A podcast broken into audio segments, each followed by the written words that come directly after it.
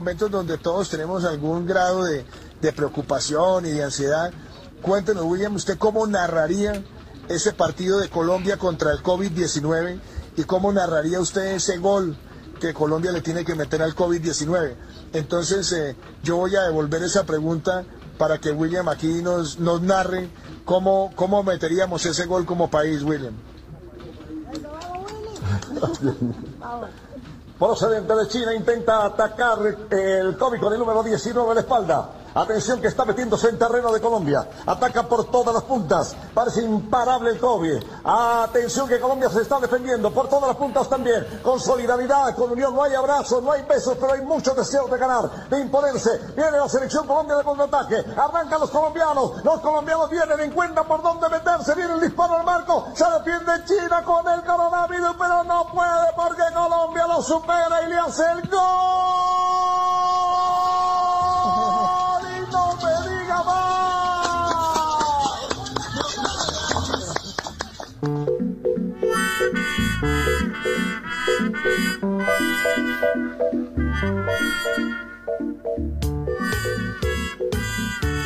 Cada uno apela a lo que tiene a mano. Bueno, el recurso de apelar al fútbol vemos que es bastante usado entre muchos mandatarios, pero me parece que acá Iván Duque superó todo. Presidente de Colombia. eh, Hace mucho que algo no da tanta vergüenza, ¿no? Sí. Igual Sí, está la frontera entre lo simpático y, No, y no, dónde- no, y qué no, estás haciendo. ¿Te esto no resultó es simpático. simpático? No es simpático. Yo lo vi muy bizarro. O sea, me ¿Te hizo, me hizo ¿A Juan le acordar a- al ex jefe de Estado de la Argentina que llegó una vez a Colombia y dijo, eh, me gusta mucho venir a este país porque me hace acordar a Chicho Serna, a Bermúdez. Claro, ¿No? señores, presidente. Eh, el relato tampoco era muy bueno. Bastante malo y, xenof- y muy mal. xenófobo. Viene el virus desde China, ¿no? Sí, sí. Sí, A- Complicado. Sí, era una especie de. mm, Estaban ahí en como en, en un Skype, ¿no? El presidente con. El presidente Duque con este relator y otros Sí. periodistas. Bueno, qué sé yo. Somos. Es como. No, no, no voy a meter de vuelta con la religión como el. Además, hoy es. Hoy mismo es Ah, hoy es Pascua, sí, yo soy un Hoy es domingo perdón. de Pascua. Hoy es Ah, Pascua. bueno, para eso. Hoy no, hoy, hoy, No, hoy deja- la las- dejas Se pasar. viene el segundo Pero round. son las cosas en las que uno se aferra. Uno. De- puede ser el fútbol, la religión. como- no, Ah, no. Ahora cambió el discurso, me parece. no, no, no. Lo digo como. como Sí, hay que buscar algo. O es Netflix, o es el fútbol, o Sí. es... eh, no es que eso te va a salvar. El, No, que, crea, no, no. el que crea que un relato de fútbol te va a salvar, tampoco. Se, lla- se llama buscar cosas para sobrevivir esto, Algo ¿no? así, es algo lo así. que estamos haciendo todos. Sí. Desde que vamos al supermercado hasta que prendemos una serie. Y, Me- y es un momento de mucha creatividad también. Digo, eh, hemos visto la creatividad de países como México, que se decía que era la alcaldesa, que al final no era, pero el video de convertir en heroína a Ah, ese video es para- para distancia No, es no, no. buenísimo. Susana distancia. Susana buenísimo. distancia. Era, eh, sí, muy impresionante, vestida como Mujer Maravilla o algo así, heroína. Eh, Susana a distancia. Sí. Eh, muy Creo- capuzotesco. Creo que Sí, Venezuela también tenía un superhéroe así, pero viste que como que ya Venezuela no se la sigue tanto. No. Pero creo que sacó también algo así, che. Sí, eh, igual Colombia, eh, complicado, pues es de los países más complicados. Más allá del chiste, tienen más de 100 Sí. muertos declarados. Bueno, y tiene gente que está yendo a la frontera con Venezuela a irse a Venezuela. Algunos se ríe, pero solamente es como para. Es un. ¿Qué sé No, yo? no. Yo te digo, los que escribieron Years and Years son unos nenes de Disney. Porque lo que está pasando en el mundo. Esto que están quemando antenas en Holanda. En Holanda queman antenas porque piensan que el 5G es el que transmite el coronavirus. O sea, estamos en una. Sí, la gente va a empezar a creer cosas locas. En ese contexto, un relato de contra el del fútbol contra el coronavirus me cae un poco simpático. Inevitablemente uno pensaría cuánto mejor, ¿no? Lo haría Víctor Hugo. Al- ¿no, te, ¿No te dan un poquito de ganas de escuchar ese relato? Naturalmente, diría. ¿No? Algo así, algo así. Este, pero bueno, qué sé yo. Eh, Le podríamos pedir a Víctor que haga uno. ¿Decís? Que no lo mencione a, a Héctor Magneto y a, y a Clarín. Claro, está muy bien, está muy bien. Yo Bueno. lo quiero mucho, le mando un saludo.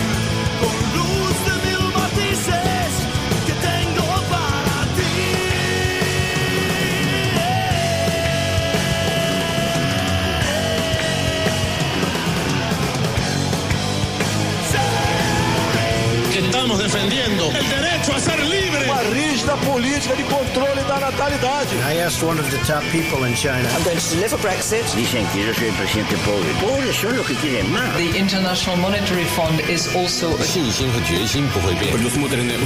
Nuestra gran nación, que viva México!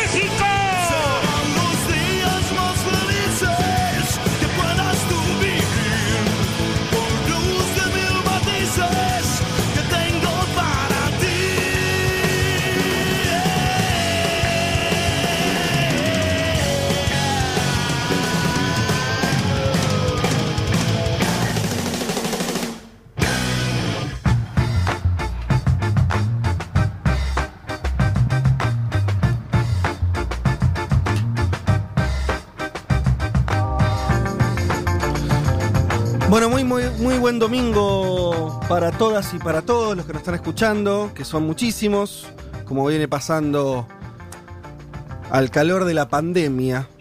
Eh, este programa la pandemia lo, lo puso así, lo, lo hizo buscado, lo hizo más eh, escuchado. ¿Qué se va a ¿Viste hacer? que ahora todos hacen periodismo internacionales? ¿Viste? Uno prende la tele y nos decían, no hay espacio, eso no se hace, No no, vende. no mide. Mira vos, Mirá che. vos, tenía que venir una pandemia para que nuestro gremio... Lo bueno es que nadie más va a decir eso, ¿no? Y Lo único o sea, bueno de todo esto. Periodistas muy alejados de lo internacional. Porque Ah, está política nacional, Bueno, dale, no. de ya nos vamos a meter nosotros en deporte, en todos lados, no sean problema. Cuando todo se normaliza ahí estaremos. Eh, sí, es una... Es verdad que no le importa a nadie esto que estamos diciendo nosotros, pero es, un- es algo No que uno, exacto, exacto. uno ve inevitablemente. Totalmente. Eh, pero bueno, Una pequeña chicana de profesión. sí, mira, me quiero creer que al menos, y creo que eso por ahí se refleja en este programa, eh, que es que algún diferencial de los que venimos laburando Sí, estas cosas tenés un poquito, tampoco que, qué sé yo, pero un Bueno, poquito. está bien. Usted pensó un programa hace cinco años, o vos, que cuatro temporadas, lo pensó, digo, está. Eso estaba antes de la pandemia, ¿no? Claro, claro, claro. Por eso, es- eso nos ubica, supongo, en algún, en algún lugar. Espero que, que les esté sirviendo, que les esté gustando. Eh, creemos que sí, pero bueno, nada, acá estamos. Hasta las 14 horas lo vamos a estar acompañando. Tenemos una mesa de tres y lo seguimos teniendo a Elman recluido en su casa. A Juan. Eh, hola, Juan.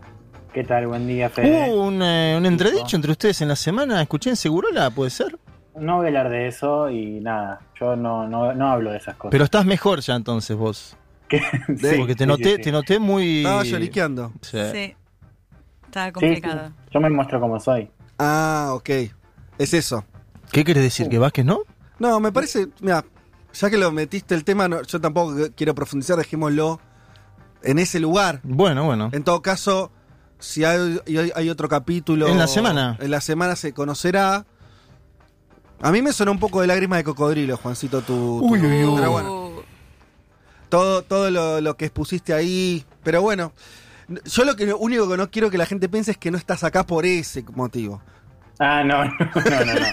No, No, hubo- hubo- No estás acá porque tenemos una, una desinteligencia con, con el permiso que te permite circular, nada más. Sí, sí, fue un error mío. Yo no, no me avivé y no pude. Pensé que tenía que tener un carnet de prensa cuando en realidad tenía que simplemente solicitarlo en, en el gobierno, en este caso el gobierno de la ciudad.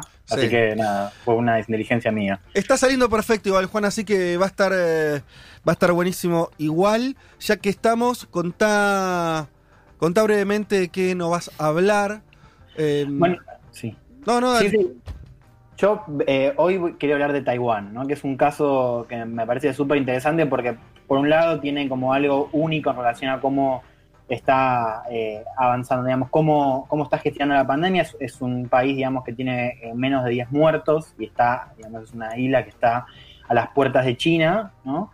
Eh, y que tiene una historia complicada porque no, no es parte de la OMS, o sea, justamente por, por el hecho de que China no la, considera como parte de su país e insta a la ONU y a otros miembros de, la comunidad internacional a, a marginar, digamos, a, a Taiwán. Eh, hoy tenemos eh, este caso, que es un caso exitoso, que no está siendo parte de la, de la OMS, que hubo esta semana una riña entre el director de la, OMS y la presidenta de Taiwán y una trama a la que se suma Estados Unidos en virtud de la disputa con China. Me parece que tenemos varios elementos que vamos a intentar un poco plasmar hoy. Bien, eh, arranqué por acá porque es verdad que es, a ver, eh, esto no está en el centro de la agenda. Eh, si ustedes entran a los portales, no es que te vas a encontrar con el caso de Taiwán, pero me parece que estamos en un momento donde vamos a empezar a poner la lupa también sobre los casos, que son muy pocos, que podríamos llamar de éxito, o donde las cosas están pasando distintas a lo que pasaban, lo que pasó y están pasando otros países. Y el caso de Taiwán tiene esas características, porque es un país con una densidad poblacional importante, relativamente importante, son 25 millones de personas más o menos que viven en una isla Sí. chiquita. ¿Y cuántos dijiste eh, muertos? Tiene, Taiwán tiene 388 casos y 6 muertes. ¿no? Claro, es muy, bajo, muy bajo. Eh, bien, bueno, nos eh, estarás contando un poco de qué, de qué va eso y las implicancias internacionales que tiene por el estatus especial de Taiwán y, y todo lo que nos eh, contabas. ¿Ves? Los periodistas deportivos seguramente no están hablando de Taiwán. ya se está marcando la diferencia. Dale, eh, de- es cierto. Ya que ya que te metiste, Leti, y mm, también contanos lo tuyo, que es también. A ver, vamos a ofrecer acá alguna pausa en un momento de este programa sobre el tema coronavirus, si bien nos ocupa la agenda, nos sobra información, podríamos hacer un programa de siete horas y nos quedarían cosas afuera.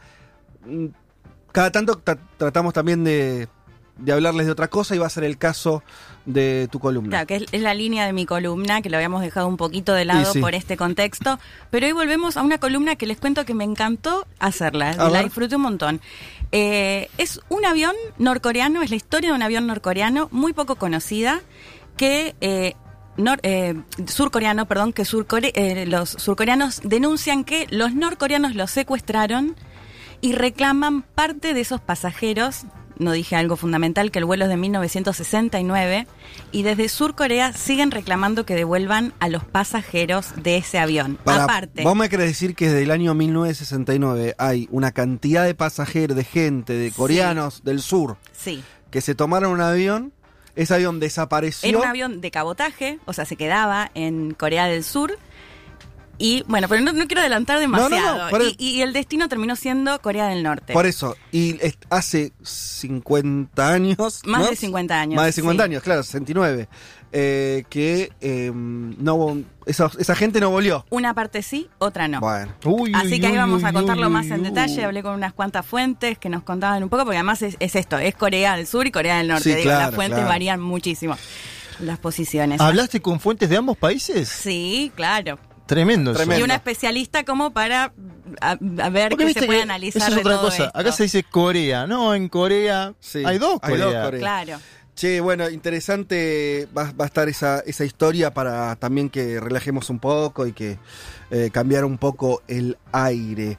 Eh, lo que tiene que ver eh, con el amigo Juan Manuel Car, que te saludo formalmente en este momento, eh, contanos lo que nos vas a traer, que es muy interesante eh, y, me parece que va a traer mucho, nos va, nos va a permitir este, hablar bastante de Brasil, país que sigue siendo, y yo creo que para nosotros que vivimos en Argentina, inevitablemente es a dónde hay que mirar. A veces uno se entretiene, con lógica también, porque hay información valiosa en todos lados, con lo que pasa en, eh, en Europa, en Estados Unidos. La verdad que el caso brasilero es un caso por la cercanía, por la frontera, por el vínculo humano, comercial, político, eh, que tenemos que seguir muy de cerca y donde están pasando cosas impresionantes. Sí, hablé hace horas nada más con Celso Amorim a través, claro, de las nuevas tecnologías, ¿no? De esta plataforma de la cual todo el mundo está hablando llamada Zoom. Me Sí. conecté con él, él, claro, está en Río de Janeiro en este momento, donde vive.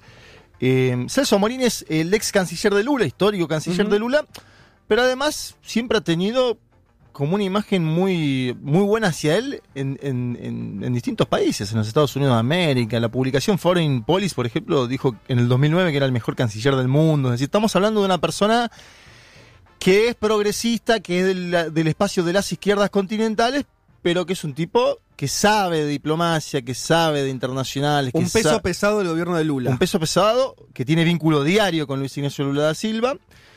Y lo, lo consulté sobre algunas cuestiones particulares. ¿Qué pasa hoy en Brasil? Segundo, esto de Braganeto, ¿no? Que, que se habló mucho acá. Braganeto, el, el militar que es como el, el jefe de gabinete de Jair Bolsonaro. Algunos decían que es presidente operacional. lo consulté sobre ese tema, sobre el papel de Lula, sobre la UNASUR, sobre Alberto Fernández. Bueno, tenemos un... Sí, hay varios temas ahí. No, y me parece, para, para enmarcarlo, que hasta ahora parte de lo que pasa con eh, la cuestión del, corona- del coronavirus es que lógicamente la atención se centra en los gobiernos, hay poco espacio para las oposiciones. Claro. Esto no es un dato ni malo ni bueno, es lógico Eh, que sea eh, así. sí. Todos estamos viendo qué hacen los gobiernos, que son los que tienen que ejecutar y parar la pelota. Pero en, ese, en esa situación, quiero decir, la palabra de, por ejemplo, Lula, el PT, ¿no? No estamos escuchando mucho, así que va a ser muy interesante lo que traigas y lo que conversaste con Amorín, porque me parece que es eh, una voz recontra legitimada, muy importante hacia dentro de ese espacio, un espacio que nosotros miramos mucho también y que por esta circunstancia no, no estuvo en la primera plana, me parece, de los medios, así que va a estar interesante. Y lo otro, que es con lo que vamos a abrir ahora en un, un segundo nada más, eh, yo les voy a contar algo que para mí es un caso, lo decía ayer por Twitter, totalmente eh, so- subrepresentado en- también en los medios, que es el caso de Ecuador. Ecuador está viendo una tragedia, yo creo que tiene, y me animo a decirlo, escala mundial. O sea, lo, lo de Ecuador se va de la escala mundial en cuanto a descontrol estatal, situación de eh, desesperante de las personas, los que está viendo particularmente en la ciudad de Guayaquil. Mm, también Sí, la semana pasada como que estuvo un poco en el tapete y esta bajó, ¿no, Fede? Sí, Eso- pero- por eso está bueno que lo traigas. rascas un poco y lo que hay abajo es una es historia tremendo. que es tremenda y habla de muchísimas cosas, entre otras cosas, que tal vez Lenín Moreno sea el peor presidente en enfrentar el virus del mundo, creo yo también. Sí, Por sí, lo menos sí, está lejos, mucho lejos. peor que Bolsonaro. Mirá, peor mirá que lo estoy Bolsonaro, diciendo, peor que Trump, O sea, es una cosa desastrosa, pero terrible, en un marco donde además incluso no... Esto vos eh, tuviste la oportunidad incluso de conversar eh, en, en Radio Nacional, el programa de Weinfeld con Correa mismo. Correa en este contexto fue condenado em, en Ecuador. No es que vamos- vayamos a hablar de eso, quiero decir, pongo el marco donde Sí, para tapar lo otro, digamos. Le, Entonces- le dijeron ocho años de prisión Una a, un, locura. a un tipo que está en Bélgica para intentar tapar lo que pasa en Guayaquil, que es calamitoso. Calamitoso, pero ahora en unos segundos lo vamos a conversar. Si les parece, antes de meternos en todos estos temas eh, y también para empezar a leerlos en los mensajes que nos pueden ir dejando en la aplicación y en Twitter, vamos a escuchar un poco de música. Vamos Sí, a escuchar a una bandaza bien de cuando éramos los que estamos acá, adolescentes. Epa, Sí, a ver. o casi adolescentes. Bueno, sí. Jóvenes, adolescentes. Se quiere no sé. bajar la edad, ¿no? No sé, no, no quiero decir. Eh, por ahí Elman no sabe ni quién estoy hablando. No, sí. Puede ser que no sí, sepa de qué cómo estoy no. hablando. ¿Conoces a los Red Hot Chili Peppers, Juan? Obvio, Ah, por favor. Bueno, pero este es un disco. Qué bandaza, ¿eh? Bueno, no, no, no voy a. no- o sea, él no dijimos- llegó a ver a John Fruciante, seguro, ¿no? El, el violero histórico. Vamos no a escuchar. llegó a ver. Vamos a escuchar una canción que tiene 22 años del disco Californication. Ay, qué discazo, señor. ¿Sabes que lo vi en vivo la presentación de este disco en el Monumental? Mira, Wow, qué bien. Sí. vamos a escuchar eh, entonces 18 ahora- pesos la entrada. 18 pesos la entrada. Qué buen Sí. ¿Tenés el recuerdo. ticket? Sí, Ah, qué 18 grande. pesos. Bueno, está bien. Increíble. Era, un montón, 18 pesos igual. Entramos al tercer tema, hermano. Tocaron, tocaron creo que 20. Eh, En No sé si tocaron esta canción o no, pero es eh, una de las canciones del disco Parallel Universe. Qué linda, por favor.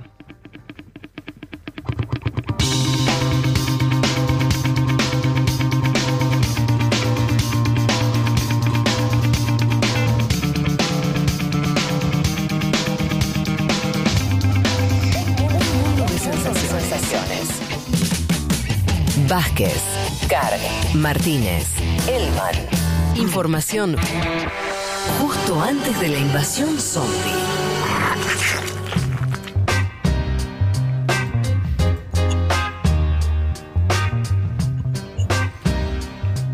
¿Cómo se puso la gente con el temazo este de los Red Hot Chili Peppers?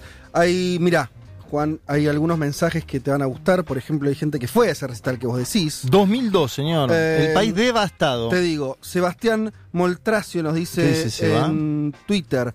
Ese show eh, de los Red Hot fue el primer show post destrucción de la ruista Claro, del 2001. claro. La banda hablaba que daban el show como si fueran las tropas humanitarias que Sí, llegan a un lugar devastado. sí.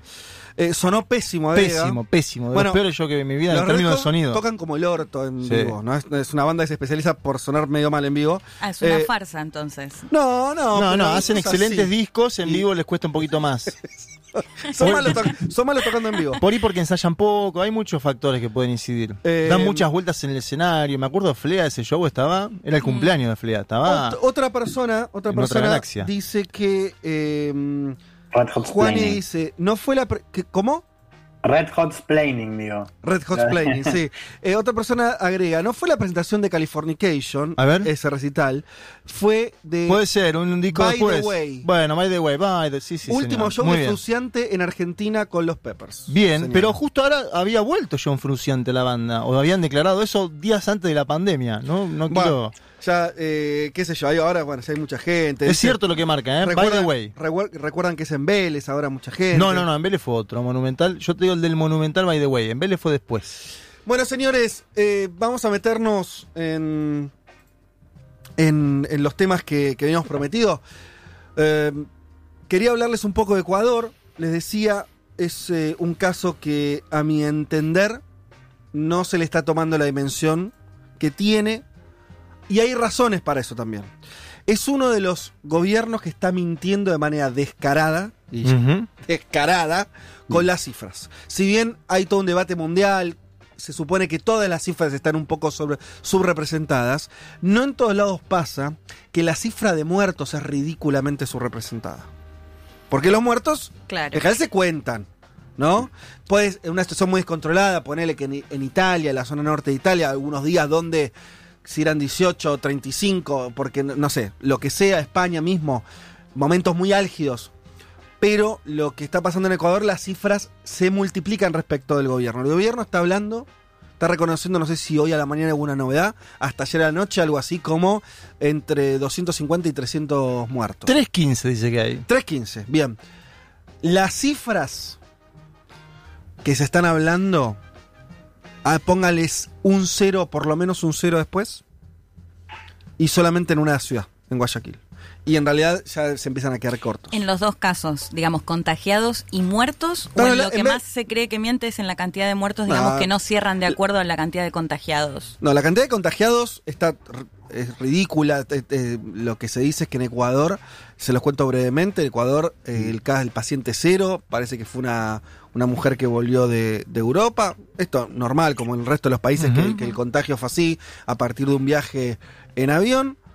Pero volvió y hizo una fiesta de recibimiento, Lindo. lindo, y ahí ya contagió a una cantidad impresionante y eso se desperdigó en la ciudad de manera muy rápida. Todo eso pasó Es por abajo. Guayaquil. Guayaquil. Pasó por abajo del radar de las autoridades hasta que la situación empezó a explotar, ¿no? Como un pozo de agua que empieza a salir agua y, la, gente se da cuenta una vez que ya está todo inundado. Pero no me crean a mí. Vamos a empezar a escuchar eh, el testimonio que para mí es el que te ubica un poco más en el nivel de gravedad que están viviendo, que es el testimonio, ni más ni menos, que la alcaldesa de la ciudad de Guayaquil. Eh, la alcaldesa estuvo, em- empezó a dar algunas notas hace ya varios días. Eh, la alcaldesa misma se contagió. Cintia Viteri. Sí. Eh, Cintia Vitelli se contagió de coronavirus. Ella, su familia, se recuperó. Una vez que se recuperó, salió a hablar. Y vamos a escuchar ahora una de esas entrevistas que le hizo con Patricia Yaniot hace un par de días. Las cifras no están dadas, Patricia, por la cantidad de pruebas que hace un gobierno. Eso sencillamente demuestra su capacidad para hacerlo. Las verdaderas cifras son las, los fallecidos, las muertes.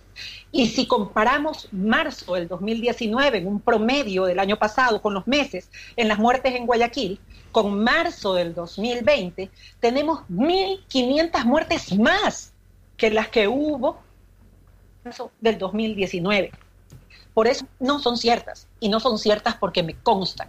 He perdido a 40 trabajadores del municipio de Guayaquil y en muchos de sus casos les han puesto enfermedad respiratoria o paro cardiorrespiratorio y nada más. Nunca alcanzaron a hacerse las pruebas, menos llegaron a obtener medicinas y peor, llegaron a obtener un respirador. Nadie puede retirar un cuerpo si no llega la Policía Nacional. Y frente a una pandemia donde ni el país ni nadie estaba preparado a nivel mundial, aquí en Guayaquil, 500 cuerpos se recogieron en una semana. Bueno, no sé si les impactó como a mí, pero está hablando de que eso que vimos, hubo algunas fotos circulando, incluso en este programa acá dijimos, bueno, esto es- no, no es una fake news, está, hay agencias de noticias que están confirmando la información de que había algunos muertos en la calle, no tomábamos dimensión. La propia alcaldesa dice, levantamos en los últimos días 500 cuerpos. Ustedes se dan una idea de lo que, lo que es eso en una ciudad. 500 cuerpos que levantaron en la calle. Ella misma está comparando algo que para mí, yo lo hice en, en algunos casos, porque es algo bastante lógico y, y- bastante útil. Ustedes saben que, salvo una situación anómala, hay un promedio, la gente se muere más o menos parecido. En un lugar, de- determinado tiempo. Si vos comparás mes de un año con mes de otro, si no pasó nada muy. No tuviste una guerra, no tuviste una epidemia, no tuviste. Bueno, las cifras más o menos cuadran. Claro, la alcaldesa al ver que el gobierno central de Lenín Moreno, eh, las cifras que daban, esta que contaba Juanma, 300 muertos hoy, hace una semana hablaba de 50, 60. Dice que hay 7.000 casos en todo el país, Lenín Moreno. De infectados. Sí, 7.000 Por casos. eso, ridículo, es ridículo. Cuando Bueno, estamos hablando de que vos, vos estás diciendo y lo que dice la alcaldesa es que al menos hay la mitad de esos muertos en todo el país. Claro. Entonces la cabeza dijo, a ver, voy a revisar los datos de muertes en mi ciudad el año pasado. En el mismo mes. Incluso revisó ella, en una parte de la entrevista que no pasamos, lo, lo detalla más, enero, febrero, marzo, abril del año pasado, como para, te- para ver cómo... Y se encuentra con que hay un salto, de al menos en marzo solamente, en marzo, ¿eh? De 1.500 casos. 1.500 casos Más. 1.500 muertes más. Es que además, Que ella dice, chicos, hay una parte, ahí, ella dice, buena parte sería por el coronavirus, pero también hay hospitales totalmente colapsados, entonces hay gente que no pudo seguir sus tratamientos. Es que es el coronavirus también Exacto, al final. O sea, totalmente. Por más Claro. que. Totalmente. Sí, hay, hay, por ejemplo, hay, hay un caso muy concreto que está pasando en Guayaquil: gente que se tiene que hacer diálisis que se muere porque el hospital no se la puede hacer. ay, qué tremendo. El nivel de colapso es total. Tremendo. Es total. De vuelta, vos tenés a. Eh, Viteri no es alguien de izquierda, no, no es aliada de Lenin Moreno, no estamos, No, de, perdón, de, de Correa, no, es otra peli esto, ¿no? Estamos hablando de una ciudad conservadora, ligada a la derecha, pero que es lo que está pasando mucho en el mundo, que es los intendentes, lo vimos medio en chiste con Italia, de los intendentes que se enojan con los vecinos y se van a decir no salgan, bueno, son la primera línea de fuego. Esta mujer está sin haberlo supuesto, me imagino, eh, hasta hace muy poco tiempo, se encuentra de pronto con una responsabilidad mayúscula que está al frente de una ciudad grande. Guayaquil vive más de 2 millones y medio de personas. O sea, tiene una, una- concentra buena parte de la población de Ecuador, te diría, ¿no? En porcentaje. Una gran ciudad con un gran centro urbano, con una movilidad donde, donde hay una informalidad laboral, o sea, mucha gente vendiendo cosas en la calle, típica imagen de ciudad latinoamer- latinoamericana, se empieza a encontrar con esta situación, de un día para el otro se le empiezan a morir. Y la verdad que no, eh, no hay forma de exagerarlo, se mueren en la calle. Pero además, chicos, yo no lo recuerdo ahora, no sé ustedes, otro país que hayamos visto las imágenes de los muertos en la calle. Bueno. Y con miles y miles de muertos. Digo, y acá No. están anunciando solo 315. Ujú. Claro, pues además ves fosas comunes, digo, en Estados Unidos y demás, pero no esta escena como la Claro. decís vos, digo, muertos No, claro. Desbordados eh, totalmente eh, cuando- bueno, sí, esto de los de los ataúdes de, de cartón, digo, es, Sí. es, es draconiano. Y además, donde lo que, lo que empiezan a decir, y esto de vuelta, ¿eh? y, y hay una cosa acá con los medios en Ecuador que es patética, es muy difícil encontrar. Bueno, los medios de Ecuador dan la cifra ridícula que dijimos antes, la da como verdadera. Claro. Todos los medios. Igual llaman, eh, vi en los medios de Ecuador, la Wuhan ecuatoriana en relación a Guayaquil. a la- en relación a la ciudad donde empezó toda la pandemia en China. Sí, pero hay una cosa que es muy impresionante, que siguen dando la información como si estuvieran hablando de algo que es una que, que está más o menos bien, las cifras que da el gobierno. Claro. Cuando a todas luces, miren, les voy a contar algo para que se termine de graficar. Entré al Twitter de eh, Jorge Wated Resuán, que es presidente del BAN Ecuador, de la Banca Pública de Desarrollo de Ecuador. Alguien, un funcionario de Lenín Moreno, ¿sí? Vos ves, retuitea al presidente, todos juntos, dice el tipo, bueno, critica a Viteri, a esta alcaldesa, la critica muchísimo porque sale a hablar. No es momento de salir a criticar, dice él, hay que apoyar al presidente, estamos haciendo esfuerzos, llevamos, hicimos esto, lo otro, no sé qué. ¿Vos escribías para abajo? pero esto es real, ¿eh? Se le muere el tío, eh, despide amigos. Totalmente. Entonces vos decís, pero eh, está loco. O sea, él mismo en su Twitter está mostrando que hay una situación de descontrol. Repito, esto no, está, no, no pasó, eh, por lo menos el, el- el- el- no, sé, no sé lo que habrá sido por ahí Wuhan, lugares que eh, el norte de Italia. Sacando dos o tres lugares, esto que está pasando no ocurrió en ningún lugar del mundo todavía. Donde, hay un, donde el Estado no funciona en ninguna rama. ¿Por qué? Y lo decía Viteri en otro momento de la, de la, de la conversación. Hay varios. De hecho, salió a hablar bastante. Si alguno quiere indagar, vean, búsquenla en, en YouTube. Hay varios reportajes a distintos medios y demás, eh, sobre todo extranjeros, donde ella dice: Bueno, el tema es que colapsó demasiado rápido los hospitales. Primer punto. Después, que no hubo.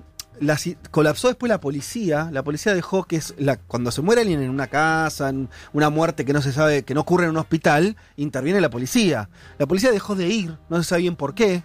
También una situación de, de desgobierno. Eh, después, los propios cementerios dejaron de, de- de- de- de hacer los entierros. O sea, una cosa en cadena, ¿no? Hay un video circulando de la policía dejando un cajón en la calle. No sé si lo viste vos ese.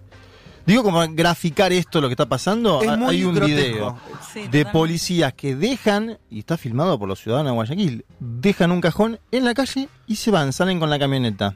Eh, me parece que lo que muestra esto es, y a ver, tra- tratemos de pensar ahora un segundo, por qué Ecuador está pasando esto y no en otro país. Primero, yo tomo elementos que, no, es que esto sea la verdad, eh, son ele- elementos que tengo a mano, puede haber otros. Guayaquil es un lugar donde particularmente hay una migración constante, muy importante, de vínculos con Europa y Estados Unidos, de, mi- de migrantes ecuatorianos que van y vienen, ¿sí?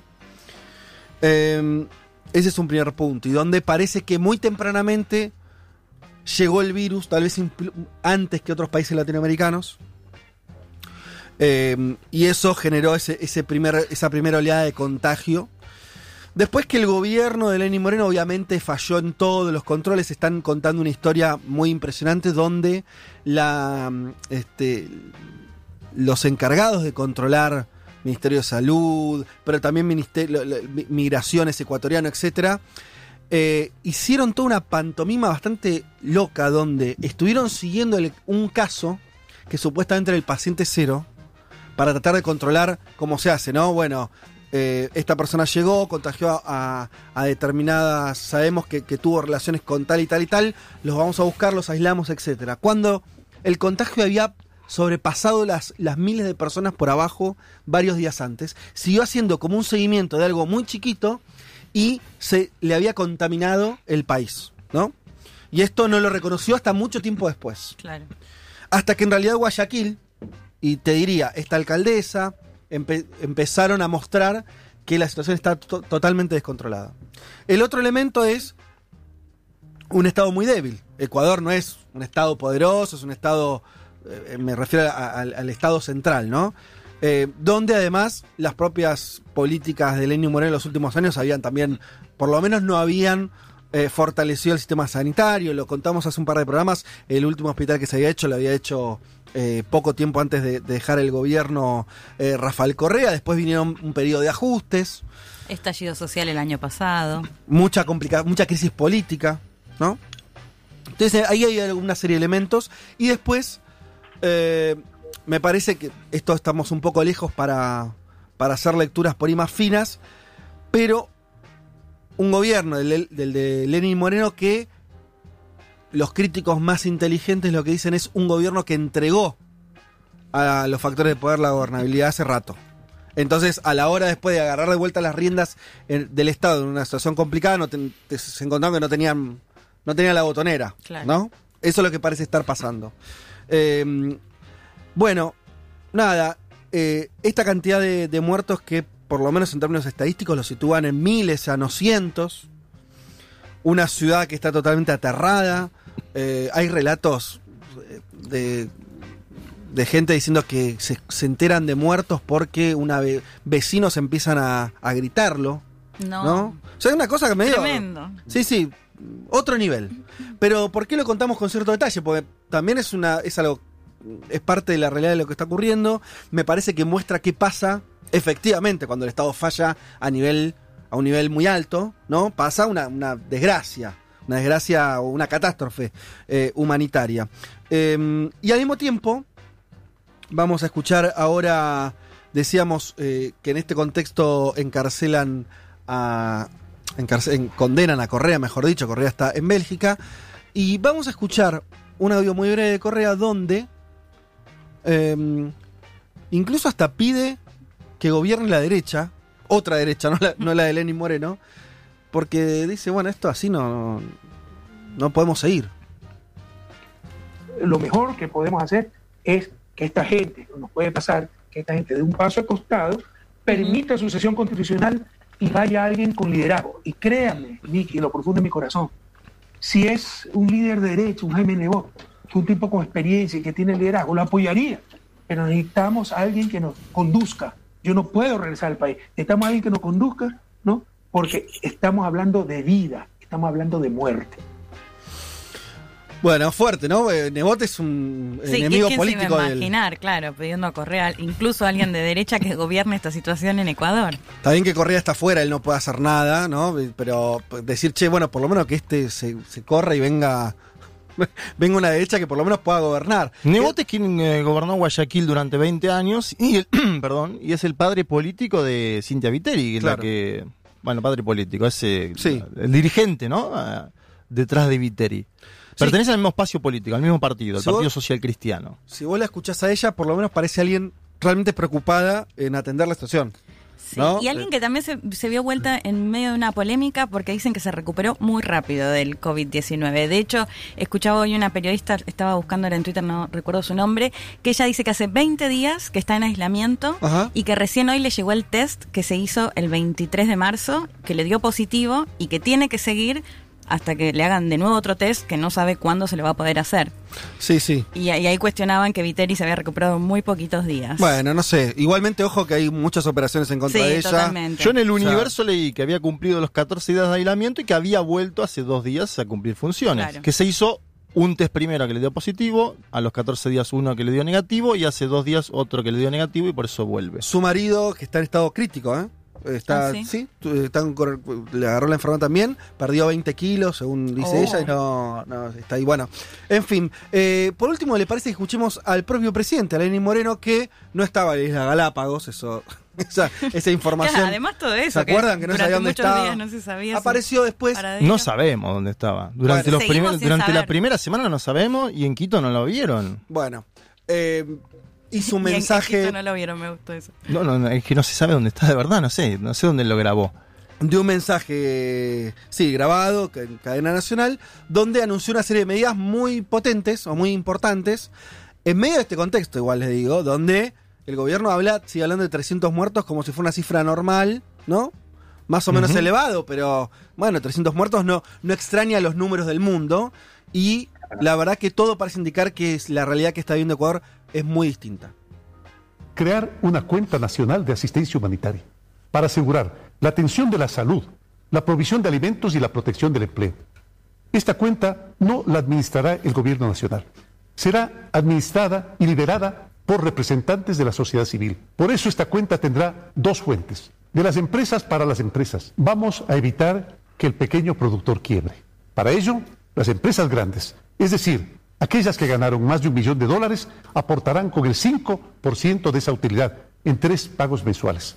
Durante nueve meses, quienes tenemos un ingreso mensual, haremos una contribución progresiva sobre la base de nuestros ingresos.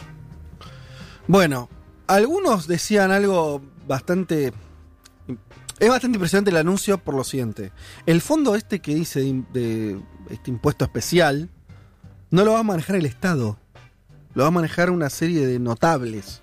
Es una cosa medio, no, no- no sé. no- Este impuesto que es para las empresas que ganan más de un millón de dólares Sí. al año. El 5% de esas utilidades. Algo que parecía bastante progre, digamos, ¿no? A, a priori. a Pero priori ahora sí. que no lo maneja Ahora, el Estado. No lo maneja el Estado, lo va a manejar una especie de fundación, de grupo de, de personalidades, no se sabe bien. Rarísimo. Después, eh, que esos fondos igual van destinados en parte también a empresas a sueldos, o sea que qué sé yo. O sea, no es para fondear el Estado, ¿se entiende? Claro. En un contexto donde no tenés hospitales, no tenés policía, te está faltando, tenés un- a, a la que maneja la ciudad más importante pidiendo auxilio al mundo, y vos haces un fondo que va a manejar, que donde la guita la ponen los empresarios y los trabajadores que más Mm. ganan, y la van a manejar también el sector privado en algún punto. Es una, una, una cosa Claro. demente, eh, muy extraña. No creo que no tiene ningún antecedente en el mundo esto. Nadie enfrentó el coronavirus así. Todos lo que- los gobiernos lo que hacen es el Estado haciéndose cargo de las cosas y en todo caso gastando más. Claro, Claro. recordemos que Ecuador no puede imprimir billetes, no puede emitir, que es lo que están haciendo todos los países del mundo o todos los que lo pueden hacer. Ecuador es el extraño caso del país dolarizado, donde los dólares, lo- la- el billete, la plata, el circulante, le llega en un avión de eh, la Reserva Federal, ¿no? A, a Ecuador. Che, hay que ver si están llegando esos aviones. Andás a ver. ¿no? ¿Qué querías decir, Juan?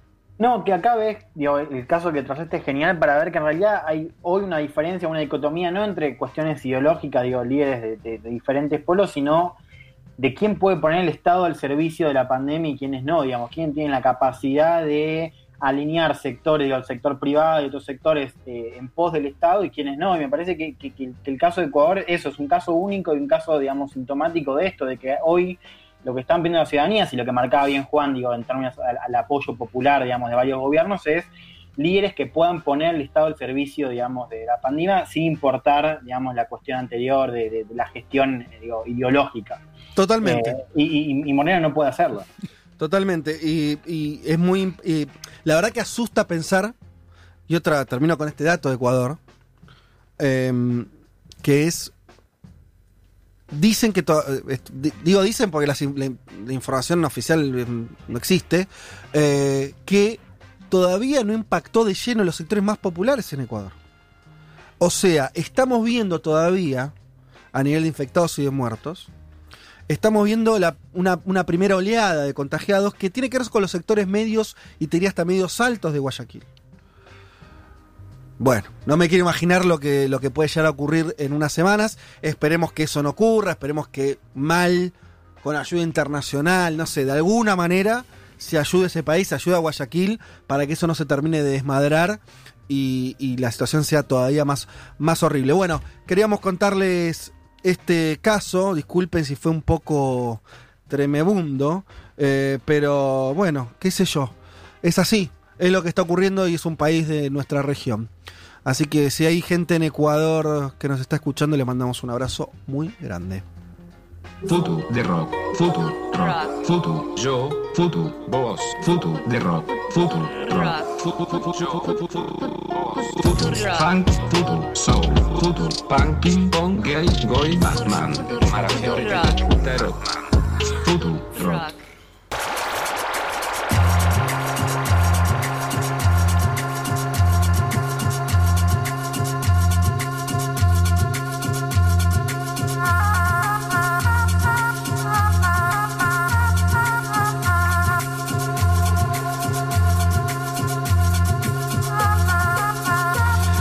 Bueno, muy bien.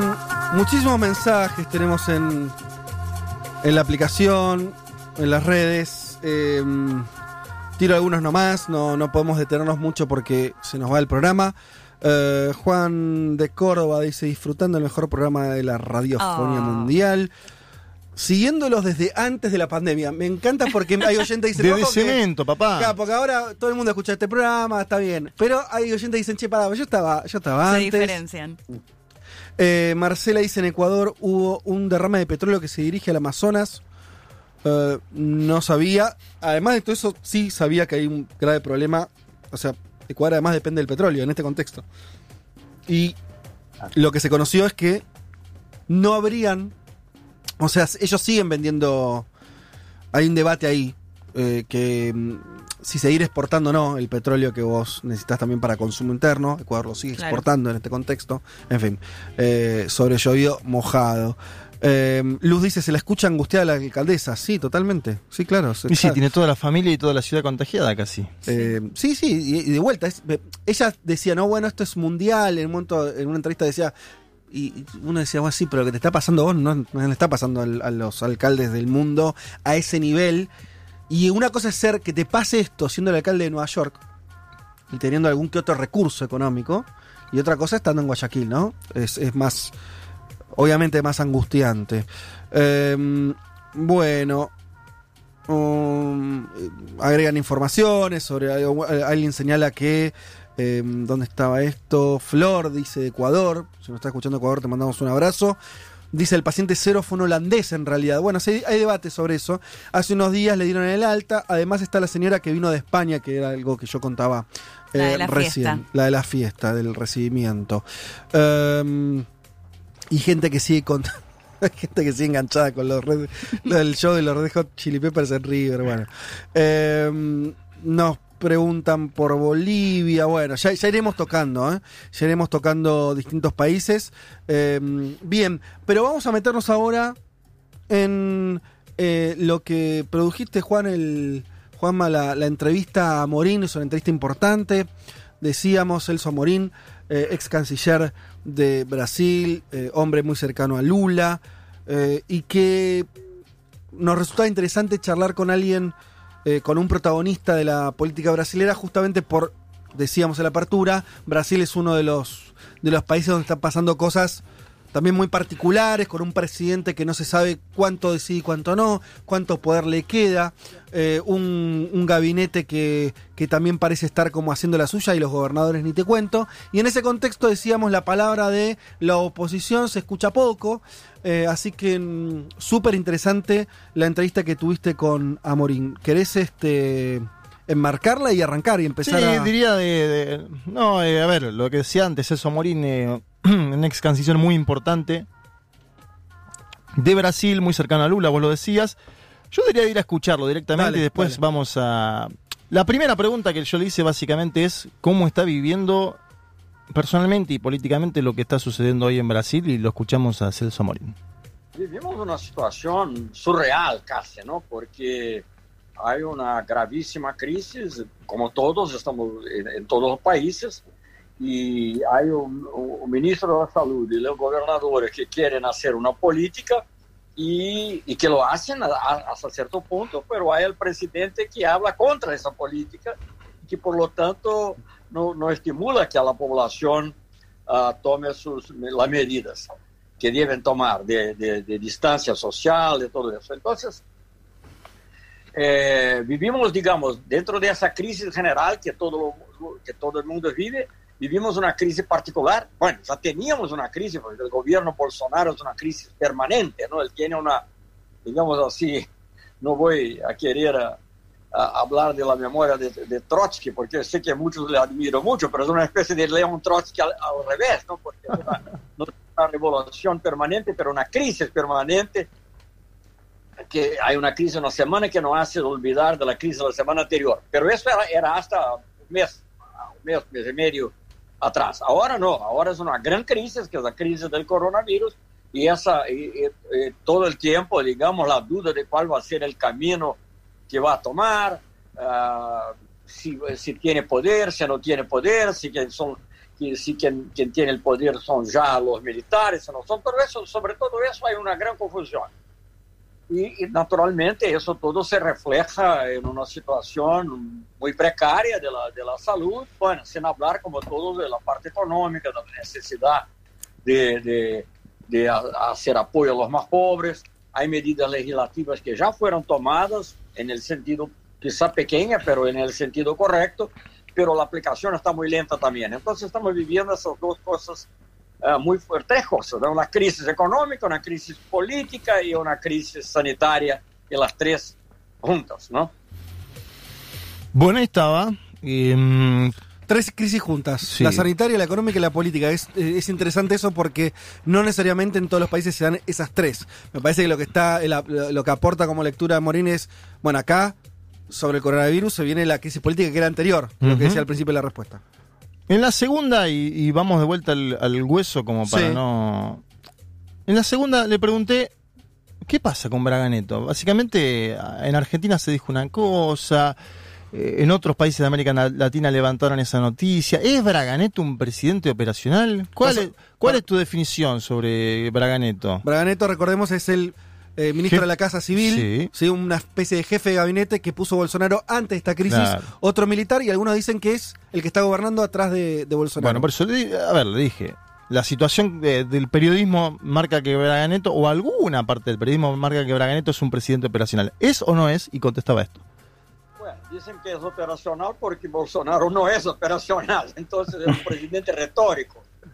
Es difícil decir, es- porque digamos la intimidad ahí yo no la conozco bien, pero todo lo que leo es que sí Braga Neto tiene un rol de coordinación que entre los varios ministerios técnicos, no sé hasta qué punto tiene alguna alguna alguna influencia, por ejemplo, en la parte económica, que sigue siendo co- conducida por ultra neoliberal que agora empieza quizá a, a- a ceder ante algunas presiones, pero no, no está en su DNA actuar de manera positiva, digamos, a la política anti la, po- la política que sería, digamos, keynesiana en ese caso, de, de incentivar la demanda. Y también el gran problema es que tenemos un- una, una situación en que diferente de otras crisis que o bien empezaron en el sistema financiero o digamos eran crisis clásicas del capitalismo, de crisis que se llamaban de eh,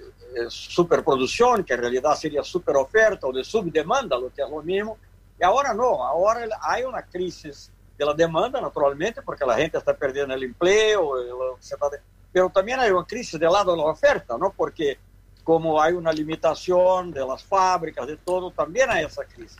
Entonces tenemos que ahí que actuar en los dos, en los dos campos y lo que eso implica, digamos, una, una, una participación mucho más fuerte del Estado y todo, eh, todo, digamos, el DNA del pensamiento ultra neoliberal va en el sentido contrario. Entonces, hasta 10 días, 15 días, aún había una propuesta para, o de 15, 10 días, creo menos, eh, había una propuesta para poder disminuir los salarios, disminuir. Entonces, era el opuesto de lo que en realidad se necesita para hacer funcionar la economía.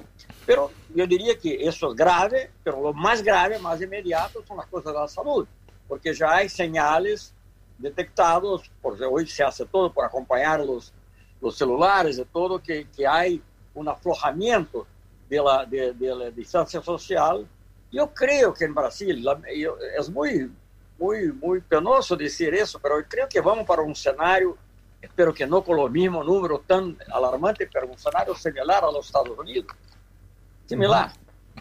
No idéntico que está por varias condiciones, pero no sé, porque incluso yo no sé hasta qué punto eso ya, ya penetró de manera fuerte en, en los barrios más pobres, las favelas, ¿no? Y a donde toda la, donde, donde- o- a incluso aisla- aislamiento ya tiene limitaciones propias, la propia higiene también, las medidas de higiene también tienen mi- eh, de, de limpieza, tiene limitaciones. Pero hoy leí algunas cifras que me preocuparon un poco, aunque es curioso, porque como eso es una, una y una pandemia que empezó por las clases media, media alta, incluso por los viajes y por todo eso, eh, hay aún, eh, cuando se ve el número de muertos, hay como unos 70 y pico por ciento de, de, de- de- de muertos que son eh, blancos, y los otros son negros, o aquí en Brasil se dice pardo también, que es una cosa muy fea, perdón la- la- el adjetivo que existe en el, en el- en me- mestizos, ¿no? Y- pero cuando se va el número de, ese, perdón, el número de infectados, pero cuando se va el número de muertos, la proporción de los negros de pardos aumenta, lo que se- señala que son personas que están fragilizadas de salud y todo eso. Bueno, vamos a ver cómo eso va, pero es muy preocupante en todos los sentidos. Bueno, eso digamos en el plan muy inmediato de las acciones nacionales, pero también hay que lamentar la dificultad de coordinación con, la- con los países sudamericanos, de seguir los buenos ejemplos. Creo que Argentina, dentro de la dificultad que tiene, le está yendo, eh, bueno, dentro de todos los problemas, pero bastante bien. Alberto con mucha fuerza, con mucha determinación. Y aquí no, aquí tenemos una situación de confusión. La pregunta que usted hacía de Braga Neto, yo le pregunto, uno no sabe quién gobierna Brasil, ya no sabe, ya no sabe más. No, y, el propio, y, y uno puede decir, no, Bolsonaro es solo retórica, no tiene, no tiene la parte ejecutiva, pero la retórica influye, influye en la población. Y el propio ministro de Salud, que creo, aunque sea también una persona del sector privado, que no tiene, pero se mo- demostró a la altura de la situación, pero con el presidente diciendo lo opuesto, siente necesidad de, de- de- de flexibilizar un poco. Entonces eso también es algo que preocupa. Bueno, ¿qué te pareció? No, bueno, bien, me, parece que ahí la, la frase más clara es cuando dice que no sabe quién gobierna, Total. ¿no? Porque al final, bueno, le da vueltas eh, y está bien, tampoco es una situación clara, pero me parece que cuando alguien de ese calibre político dice, la verdad que no sé quién gobierna, y bueno, entonces es que no se sabe muy bien, o, o algún problema con la gobernabilidad hay. Me quedo con eso. Vamos a la parte de Lula. Le pregunté si pudo conversar con Lula en los últimos días, con el expresidente de Brasil. Y una, una declaración particular de Lula que dijo que hay que imprimir moneda como están haciendo los Estados Unidos y Alemania. Mm. Como que dijo, vamos, sí. a, vamos a imprimir moneda. ¿Qué piensa sobre eso Celso Amorim, ex canciller de Brasil? Lula está muy bien de salud, él desde que llegó está aislado ahí en São Paulo, yo estoy aquí en Río, pero nos hablamos algunas veces por teléfono, de otra manera, y ayer incluso participó en una reunión interesante del grupo de Puebla, usted debe estar al tanto, me imagino, ahí que hubo esa reunión, participó en una reunión virtual, ¿no? El grupo de Puebla hizo incluso un, un discurso, si quiere puede enviarte, es un discurso en portugués, naturalmente, porque pero que hizo un discurso muy fuerte en que habló de toda la situación social, hizo una- un, un gran elogio, eh, elogio a, la, a la acción de, de Alberto Fernández, su determinación, críticas naturalmente a lo que pasa ahora en Brasil, pero habló mucho también de la cuestión de la deuda como medida económica, de la importancia de, de- de tratar esas- esa cuestión y también de las sanciones, las sanciones unilaterales que siguen, la amenaza a Venezuela, y habla mucho de la necesidad de preservar la vida, de evitar el contacto. En la política, estuve en reunión de director, virtual también todo, del partido, yo no estuve, pero digamos, eh, eh, ahí eh, habló también de la, de, de la necesidad de lo que tú decías, de la emisión de, de dinero, de moneda, para facilitar la... Porque eso incluso, economistas que son bastante conservadores, como el caso de Meirelles, que ah, nuestro gobierno era del Banco Central, Banco Central se- semiautónomo en Brasil, pero en el gobierno Temer ha sido, ha sido ministro de Economía. Y él, y él ha dicho, no, es, en el momento no hay riesgo ninguno de inflación, no se habla de austeridad, tiene que poner la plata en movimiento. Eso es casi un consenso entre todos los economistas. Quizá un poco a la excepción del, del ministro de Economía, que en alguna cosa está cediendo, pero como yo decía antes, el problema como no, no está en su, en, su, en, su, en su espíritu hacer el trabajo anticíclico keynesiano, tiene mucha resistencia. Siempre piensa en disminuir, de, de, de, como decimos nosotros, desonerar, disminuir la, la carga sobre las empresas, uh, las grandes empresas, las empresas, los sectores financieros. Hay transferencias que se están, creo, realizando por el sector financiero, pero tiene poca, eh, poca visión de la economía real, poca sensibilidad para las cuestiones de empleo y de apoyo a la clase más baja. Bien, ahora vamos al caso de Estados Unidos porque él en un momento dice, ojo con Brasil, que es, puede parecerse al caso de los Estados Unidos. Bueno, yo le, le pregunté, ¿y qué pensás que pasó en Estados Unidos si Estados Unidos tenía la información tres meses antes de que esto estaba sucediendo en China, de que estaba sucediendo en el mundo? ¿Por qué no lo pudo contener? Sí. ¿Qué es lo que pasó? Ajá. Dijo esto. La cuestión de liderazgo. Trump, como, como Bolsonaro, está más preocupado con la política y, la, visión errada que podría evitar una, una, una, recesión económica y que por lo tanto tenía que tratar eso como algo uh, perfectamente controlable. Todas sus declaraciones iniciales son en ese sentido, incluso cuando aceptó más allá que sí tenía, uh, uh, tenía que haber restricciones, pero lo hizo de manera de manera muy excitante. Y eh, también, justamente con ese tipo de discurso, eh, acaba teniendo, eso termina teniendo una influencia en, la, en las decisiones, no, no se equiparan, eh, no se equiparan de la manera que debían estar equipados, y el sistema de salud de Estados Unidos es uno de los peores del mundo, ¿no? es totalmente volcado para la parte privada, que no tiene planes, no tiene grandes dificultades, y, y, bueno, entonces eh, la combinación de cosas hizo con que la cosa fuera explosiva en Estados Unidos. ¿no? Bueno, yo espero que Brasil no llegue a tanto, no sé, no sé, es difícil decir, pero eh, cuando miro ahí mil muertos ya, mmm, me preocupa muchísimo. Uno se preocupa con todo, no se preocupa con sus amigos, uno se, se preocupa con sus parientes, con consigo pro, propio, y se preocupa naturalmente sobre todo con el país y con la población más pobre, porque no hay, hay aún un estudio claro de lo que está pasando efectivamente. Hay previsiones, ¿no? y, y las previsiones son las más graves eh, porque por las razones que ya dificultad con el sistema de salud, que eh, eh, además problemas con higiene, no hay agua suficiente, agua no es limpia, eh, no hay muchas personas que, que están en un, un única, una, una, casa que tiene uno o dos cómodos, entonces todo muy preocupante en eso. Y más una razón para haber empezado antes con las medidas de restricción. Bueno, Fede, ¿vos tenías que para decir algo antes? Eh, de lo de Estados Unidos. Sí, quería comentar una cosa que es va muy a cuento, aunque, aunque sea lateral. Vieron que se, con el tema de, la, de, imprimir dinero, de esto que vos le preguntabas, de la sugerencia de Lula, vos sabés que está tomando fuerza esta que es como el extremo de la teoría, que es el dinero helicóptero. Que básicamente lo que están recomendando los economistas, y no me refiero a los de izquierda, o sea, sino empezar a un consenso hacia el centro y la derecha también, que hay que tirar plata del helicóptero. Hay que, o sea, hay que inundar de guita. La única. La única receta es esa, tirar plata. O sea, darle guita a la gente y que la gente gaste. No importa si déficit, no déficit, la inflación, todo eso son reglas del pasado que no aplican en un momento de, de pandemia. Esto que te estoy diciendo yo lo, pueden buscar y se van a encontrar en medios insospechados, o sea, el, el Financial Times, la eh, BBC, no importa. ¿Sí? Dinero helicóptero. Obviamente es una imagen, no es que efectivamente hay que tirarlo de helicóptero, el Estado tiene otras formas, pero básicamente lo que están diciendo es hay que repartir guita. En uh -huh. una situación así, lo único que tenés que hacer es eso. Y, y en este momento de, de, incluso de aislamiento.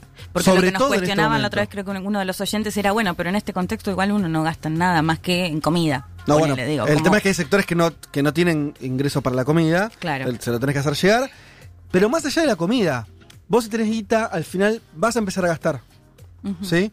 en comprarte cosas por internet, el que, el que pueda de la manera que Se pueda. Las va a buscar. Sí, en un supermercado. Vos tenés que generar ingresos a las personas que no los genera la economía por sí misma. Dinero en helicóptero. Eh, sigamos. Sí, a ver.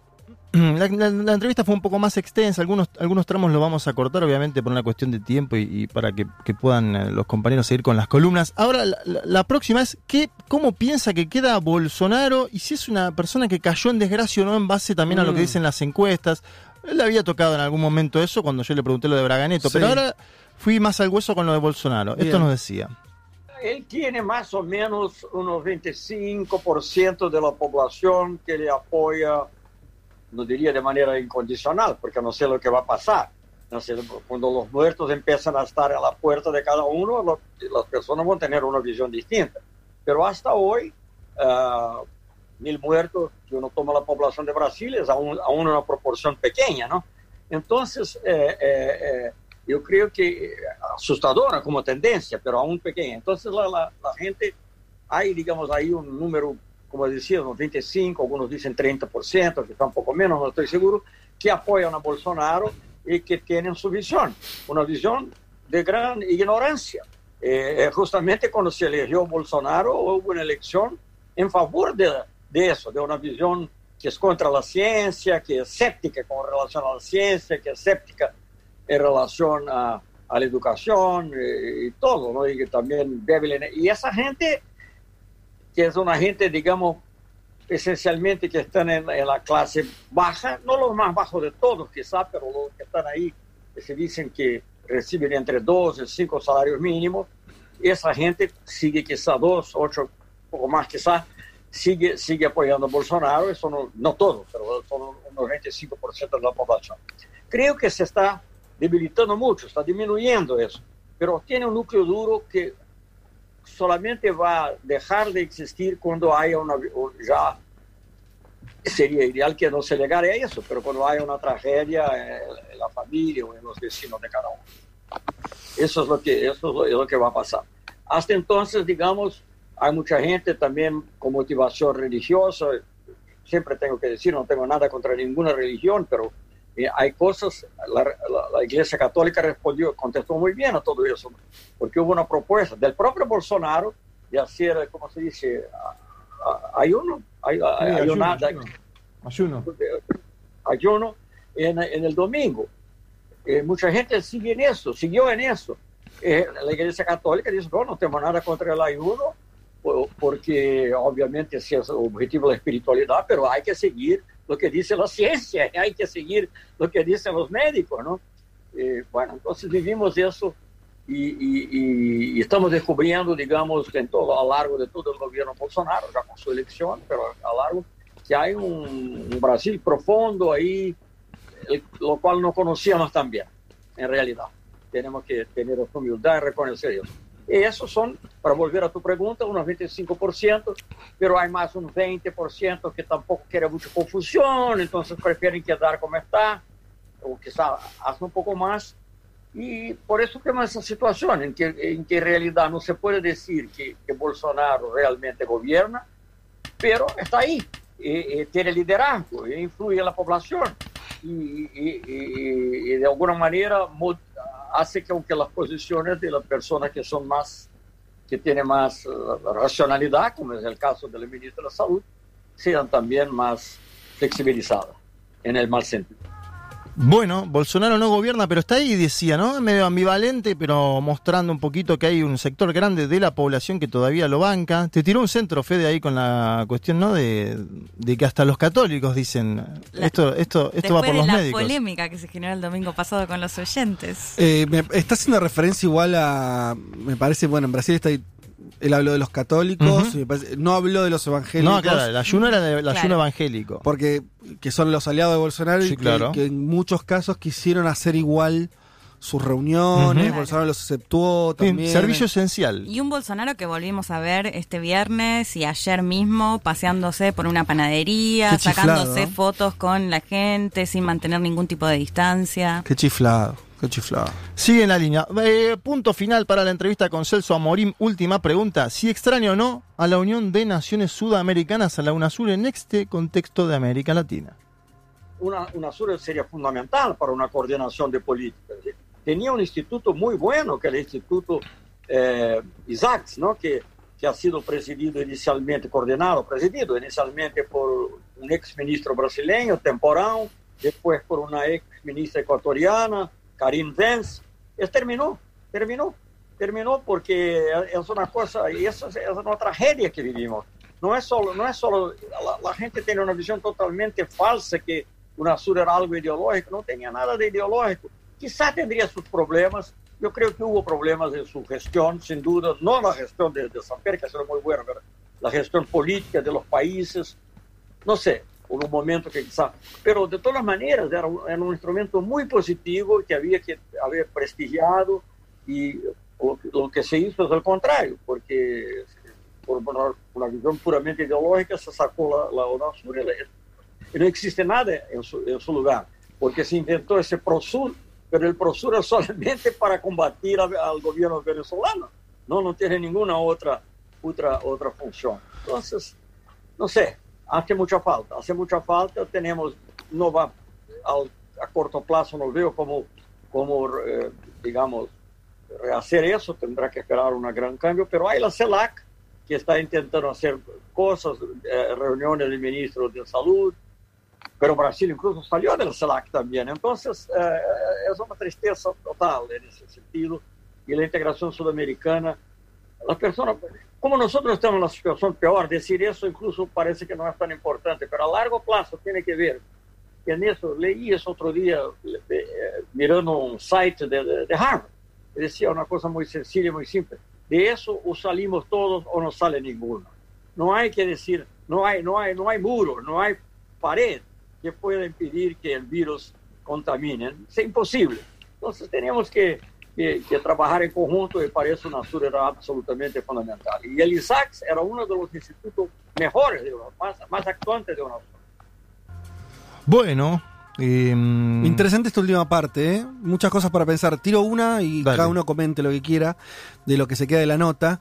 Esto último de la UNASUR, hay algo muy cierto, comparto lo que dice Amorín, que es a veces lo de la integración se ve como bueno, primero que dijo bueno, que ideológico, no, nada, que la verdad que nos está faltando instrumentos. Y vuelvo a lo que, como arrancamos el programa con lo de Guayaquil. Imagínense si, está- si estuviera funcionando una UNASUR, se podría estar asistiendo porque Total. sonarían las alarmas, porque habría una coordinación. Y la verdad, por ejemplo, lo digo rápido, Argentina, que no está en una situación crítica, que tiene todavía, ¿no? Que tiene eh, eh, su, eh, su situación, su sistema médico que no está colapsado, que nada, o- otra, otra realidad. Podría estar asistiendo eh, de a forma de emergencia a Guayaquil si mediara un organismo internacional como era UNASUR que coordinara rápidamente, por eso se coordinaba a nivel de presidentes, Sí. no había burocracia, y se podría estar mandando ayuda directamente ahí. Especialistas, eh, como mínimo, ¿no? De Y mínimo. Uno está mirando que Estoy diciendo cualquier cosa, lo Obvio. primero que se me viene a la cabeza. ¿por, qué, por qué China es la que está mandando? China, por ejemplo, con Venezuela, ¿no? Una, una integración en las últimas dos semanas que vos ves que llegan kits, que llegan eh, médicos chinos. Bueno, todo eso antes, en su momento, lo que decía Morim, todo eso se gestionaba en torno a la UNASUR. Si no lo gestiona Sudamérica, lo va a gestionar otro la ayuda. ¿No? Exacto. O Y sea, la la, puede gestionar la USAID. La USAID supuestamente está ayudando a Fede en Ecuador. Mm. Dice la USAID que mandó La personal. agencia norteamericana. Sí, sí, dice que mandó personal estas últimas semanas. Increíble porque está todo desbordado, pero ellos dicen que están ayudando.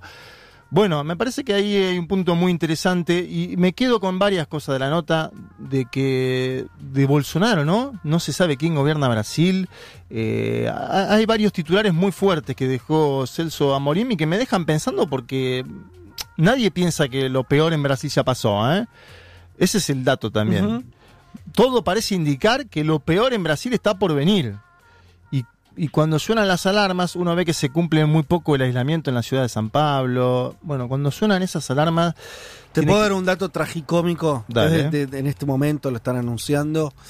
Están viendo de qué forma, cómo hacer que la gente se quede en la casa. ¿Sabes lo que van a hacer hoy? La TV, la, la Globo, principal red de televisión de Brasil, va a pasar eh, la final de la Copa del Mundo del 2002. No. No, pero- Al final el fútbol se mete en todo.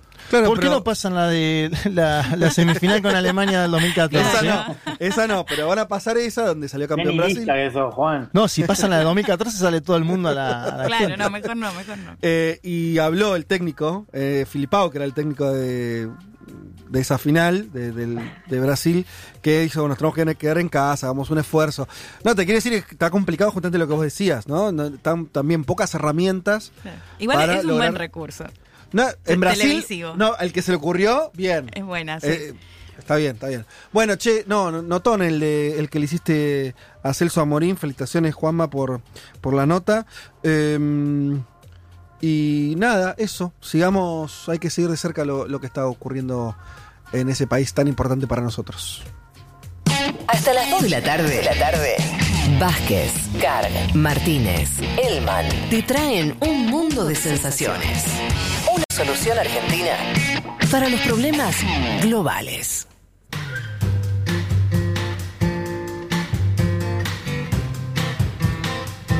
Bueno, muy bien, y como venimos muy cargados de información, denso, además temas que no estarían siendo las mejores noticias, ¿no?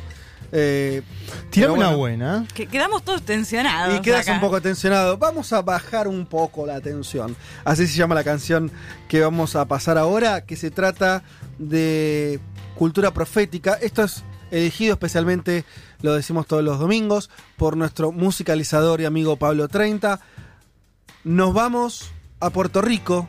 Por ahí muchos de ustedes lo conocen, conocen esta banda, larga trayectoria, cultura profética banda de reggae clásica, digamos así. Para darles un dato nada más, su primer disco lo grabaron en el estudio de el mismísimo Bob Marley. Y eh, además es una gran banda de, de Puerto Rico. Es una banda que visitó muchísimos países de América Latina, el nuestro también.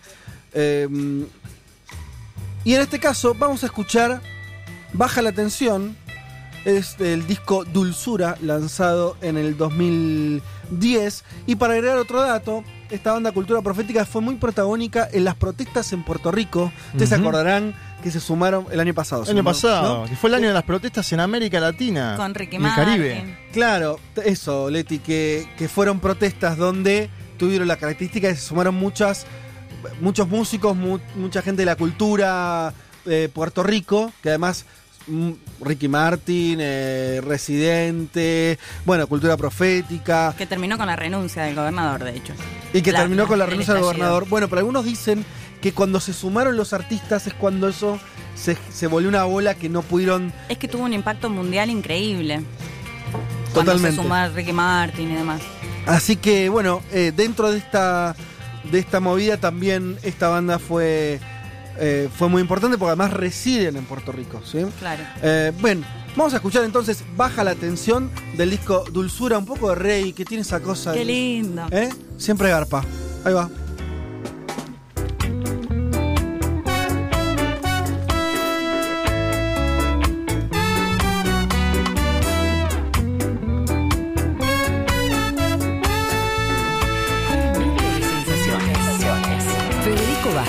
Manuel Carr, Leticia Martínez y Juan Elman.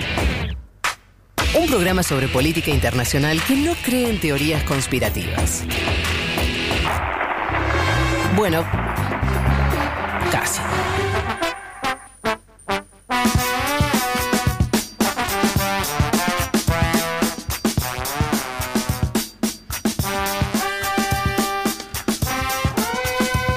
Che, le quiero mandar un saludo especial a Lucas Bendayán, él es periodista y nos, mm, en Twitter nos puso que nos está escuchando desde el aeropuerto de Quito. Ah, sí. ¿eh? Eh, Ahí le mandamos buen regreso, bienvenida. Y está saliendo, claro, está saliendo en un vuelo de aerolíneas eh, hacia Ezeiza. Es el primero desde el inicio de la cuarentena, nos cuenta, buen programa.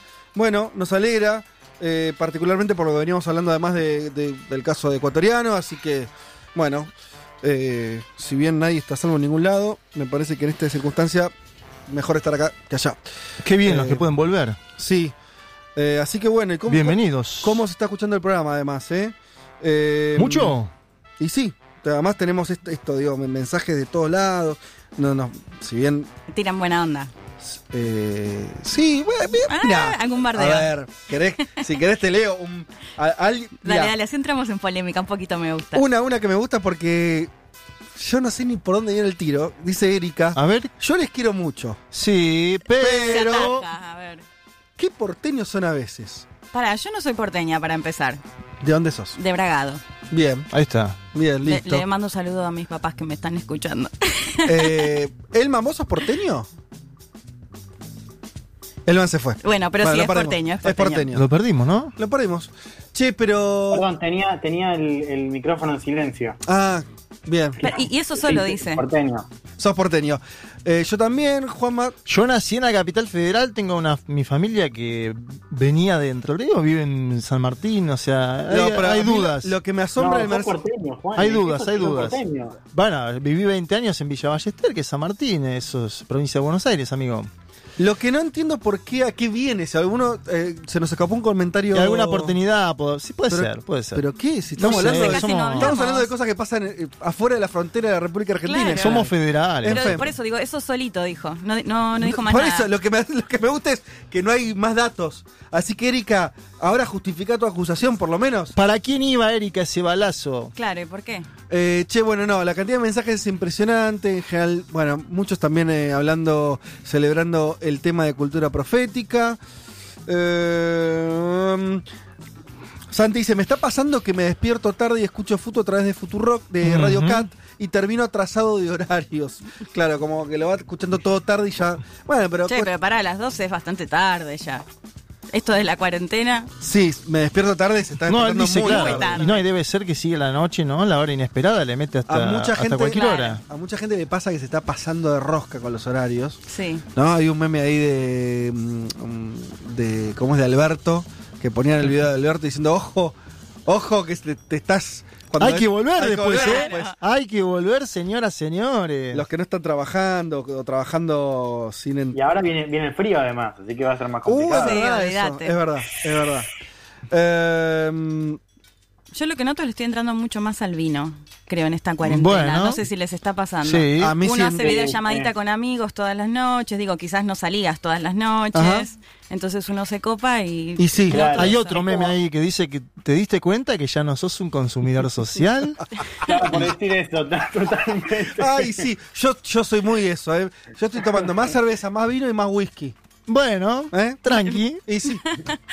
No Bien. quedan muchas cosas, chicos. ¿Por qué vas a hacer? Y sí. ¿Algo por algún lado? ¿Vos no, Juan? ¿Vos? Che, tengo las cajas. Me compré cajas en un mayorista. Ah, bueno. Ah, listo. Ok. Como para tener, digo, porque Claro. soy previsor y sé que la cuarentena va para largo. Che, bueno, pero la verdad que seguimos con muchos temas que queremos hablarles. De acá hasta las 14 horas que nos falta mucho rato. Así que sigamos metiéndole. Em, ¿Vamos con vos, Leti? Sí, reconozco mi, colum- mi cancioncita. Bien, tu cortina. Sí, mi cortina, no me hablando. salía. Mi cortina, que es una banda palestina, algún día por ahí lo podemos ¿Ah, sí? charlar. Sí. ¿Esto? Sí. Viven en Jordania ahora, pero Está buena, ¿eh? en ¿no? Palestina. Me suena medio manuchoesca. Sí. ¿o no? Tiene una cosa podría medio podría ser un bar de Barcelona. Sí. Para, Viste que el otro día al final tenía razón yo cuando dije rap de Silvito, el hijo de Silvio Rodríguez. Quiero decir que muchos oyentes y muchas oyentes Sí. salieron en mi defensa. No, era, no es hip hop. No.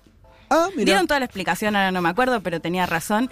Y esto, le- hago esta entradita porque en realidad creo que es medio electrónica y ahí también me van a corregir seguramente lo que hacen estos muchachos. Bien, perfecto. Sí, no, pero viste el, el tipo, el... No, no sé qué estilo hacen, pues esto es solamente unos, unos soniditos. Claro, y pero- esto es como muy tranqui comparado Eso. con lo que hacen. Ah, bien, perfecto. Bueno, em, vamos a hablar entonces de esa historia tan interesante, de ese avión abducido, desaparecido, eh, no sé cómo, cuál es la definición correcta, que vos nos contabas, avión de Corea del Sur que se pierde en Corea del Norte. Así es. Se va con el Año norte. 1969. Mira, no, la fecha es 11 de diciembre de 1969. Pero sin aburrirlos demasiado. Los Beatles todavía existían. Sí, yo creo que hay que hacer un par de... meternos un poquito en el contexto en el que se dio este vuelo. Sí. En el 53, Corea del Norte y Corea del Sur habían terminado su guerra en el famoso paralelo 38, Ajá. que los divide y demás.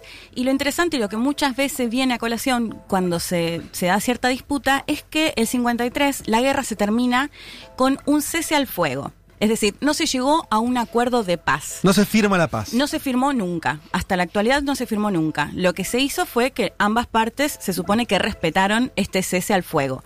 Por eso muchas veces cuando hay algún dilema se teme que se vuelva un conflicto bélico entre, Claro, claro. entre ambos países. Porque formalmente es como que están en guerra todavía. Claro, formalmente están en guerra. Eh, Están en un cese al fuego. Claro, están en una pausa. No, claro. no pusieron esto, pausa. Claro, que hasta ahora No están mal. En cualquier momento, Bueno, esto era, lo decíamos en el 69, Ujú. eh, 15 años previos se había terminado esta guerra entre ambos países. Sí. Y además la particularidad, y me parece que esto es clave en este contexto, gobernaba el dictador Park Chung-hee, y les pido disculpas a todos los que hablan coreano y a los No, coreanos. está perfecto. eh, que él es conocido justamente por todo este desarrollo económico que tiene Corea del Claro. Sur y del que tanto se habla actualmente. mirá vos, Corea del Sur tuvo dictadores, ¿no? Tuvo un dictador más de, de 20 años y de hecho, bueno, quizás lo podemos charlar en otro momento, pero es muy interesante porque hay muchas denuncias de intentos de asesinato por parte de Corea del Norte, pero finalmente lo terminan asesinando, o sea, finalmente muere por un asesinato de su propio director del servicio de inteligencia. Pero bueno, es otra historia en la que hoy no nos vamos a Sí. meter. Como Pero decía, bueno, lo que nos estás contando es que en el año 69 había, estaba el régimen norcoreano el mismo Así con es, el papá padre, del, sí. que, del que está ahora, y del otro lado también había una dictadura. ¿no? Es Había que una había dictadura que duró más de 20 años, es Park Chung-hee, como decía, el padre de este desarrollo económico, Sí. si se quiere, pero también justamente acusado, había para el 69, él había llegado en el 61 por un golpe de Estado. Eh, también es- pasa la historia como el quien perseguía justamente a quienes tenían afinidad al comunismo Claro. O particularmente con Corea, con el régimen de Corea del Sí, Norte. Recordemos que Fría. los soviéticos Claro. apoyando a Corea del Norte, comunismo, el sur apoyado por Estados Unidos. Sí. Ese es el contexto en el que se da este vuelo de la aerolínea coreana que Mm. tenía como destino, era un vuelo de cabotaje, 51 eh, tripulantes, que tenía como destino otra ciudad de Corea del Sur. Sí. Y resulta que el destino termina siendo Corea del Norte. Y acá es cuando empiezan las distintas versiones. Ajá, ¿qué Yo- pasó? lo traigo a colación porque este año, en febrero, previo a la pandemia, desde la ONU empezaron a pedir que se devuelvan a los tripulantes, a los miembros de ¿Pero este qué tienen? viaje. Si- 90 años. la- es- bueno, Son es, así, eran sí. 51 miembros en, eh, en total, Sí. 51 tripulantes. Eh, Al año de que pasa esto en el 69, el gobierno de Corea del Norte devuelve a una parte de esos pasajeros. ¿Qué hijo de- Y ¿Por qué 11, una parte? 11 quedan allá. Ahora vamos a ver cuál es la versión de cada uno y después cada uno sacará sus conclusiones. Pero esto está confirmado, vuelven. Vuelven, vuelven a, Pero no- a- a su país. Para vos hablaste de 50 51 en total. y 11 son los que no vuelven. 11 nunca volvieron. O sea, devuelven 40. Eh, sí. ¿Viven los 11? Bueno, Pará, esperen, pará, esperen, por favor. Acá hay Me que imagino que en el medio de de- una pandemia están en la edad, ¿no? De donde hay que cuidarlos. Bueno, 50, 11 que todavía siguen pidiendo, por eso les decía, en febrero la ONU vuelve a pedir, es un tema que la verdad es que O sea, vuelven no, es- no es pedir muy por- conocido Vuelven a, diplomática- para, para, vuelven Sí. a pedir por los remanentes. Eh, ordenemos la historia para Va- no. va- sí. A ver, voy de nuevo. 51 personas viajaban en este vuelo de cabotaje que finalmente termina con destino en Corea del Norte. Sí. Al año que sucede esto, eh, el gobierno de Corea del Norte devuelve a parte de su, tri- de su tripulación, de los miembros de este vuelo, y 11 nunca vuelven a Corea del Sur. Lo que pasa ahora no se le dio mucha importancia, quiero decir que me, me costó bastante encontrar gente que incluso se dedica a estos temas y que Mm. conozca el caso de este vuelo. También vamos, lo- en la columna lo vamos a desarrollar por qué justamente no se dio mucha importancia eh, mediática. Em, lo que pasa es que, bueno, en febrero de este año la ONU vuelve a pedir, por pe- pedido de los familiares justamente, es que Corea del Norte devuelva a estas 11 personas que nunca volvieron a su país. Si les parece, vamos con el primer audio, la primera fuente que, con la que hablé, que es especialista de CONICET, investigadora María Pilar Álvarez. Ella vivió seis años en Corea del Sur y ha viajado en distintas oportunidades a Corea del Norte. Y ella nos da una, digamos, una, a priori una ex- explicación de por qué pasa esto y por qué todavía no son devueltos, pero después vamos a ir analizando qué es lo que dice cada uno. Si les parece, la escuchamos. Y Corea del Sur eh, tiene una relación bastante difícil respecto a las violaciones a los derechos humanos cometidas por el norte, porque bueno, sabe que si lo pone como una prioridad en la mesa de negociación, retarda la cooperación entre ambos países, entonces quizás es eh, hora de que Corea del Sur se plantee de una manera quizás más inteligente de eh, lograr incluirlo en su agenda, en su mesa de negociación, porque está en su agenda local, apoya, mucho, apoya organizaciones de derechos humanos eh, antinorcoreanas, entre comillas, al interior de su país, apoyos directos o indirectos, ¿no? A través de programas eh, de política pública. Pero bueno, sería, sería bueno encontrar una forma más formal de incluirlo eh, para poder sentarse en la mesa de negociación y darle una respuesta a eh, sus ciudadanos surcoreanos que aún están buscando el paradero de, de, de sus familiares, ¿no? Como el caso del señor Juan, que es el caso más conocido.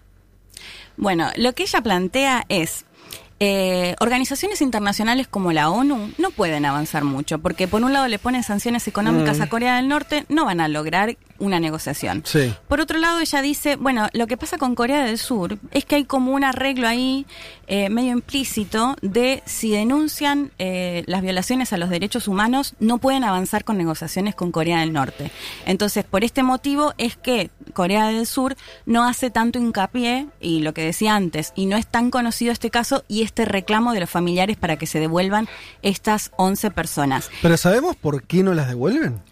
Para, para, para. Ok, ok. Vamos no sabemos poco. por qué no la devuelven ni si viven, Vázquez. No podemos vivir así. Es la, es la gran pregunta igual, pero ahora lo, lo vamos a ver. Y ella nombra el caso de Juan, que es un... No Juan. Yo Juan. escuché Juan, ¿eh? Yo escuché Juan. Juan, bueno, sí, Señor por eso les, pido disculpas. ¿Eh? Señor Juan, escuché. Sí, el señor Juan. escuchamos Juan. Juan, Juan, que, que es el apellido Juan Chol, es el hijo de uno de estos miem- de estos eh, Secuestrados, secuestrados, sí. o como se les quiera llamar, que todavía permanecen, eh, si es que vive, en Corea del Norte, que era un conocido productor de radio. Ajá, Él, eh, su hijo tenía dos años cuando se dio este vuelo y él es uno de los más conocidos, si se quiere, a nivel internacional. De hecho, estuvo en Argentina, fue recibido por la ex vicepresidenta Gabriela Michetti. Ah, bueno. Eh, bueno, pero él es, es muy conocido en este Qué tema suerte, de- ¿no? Que Ahí, ahí se destrabó todo. Cuando Claro. salió, salió Juan de la, de la reunión y dijo, Y encontró. "Listo, ya está, eh, lo de mi papá está resuelto.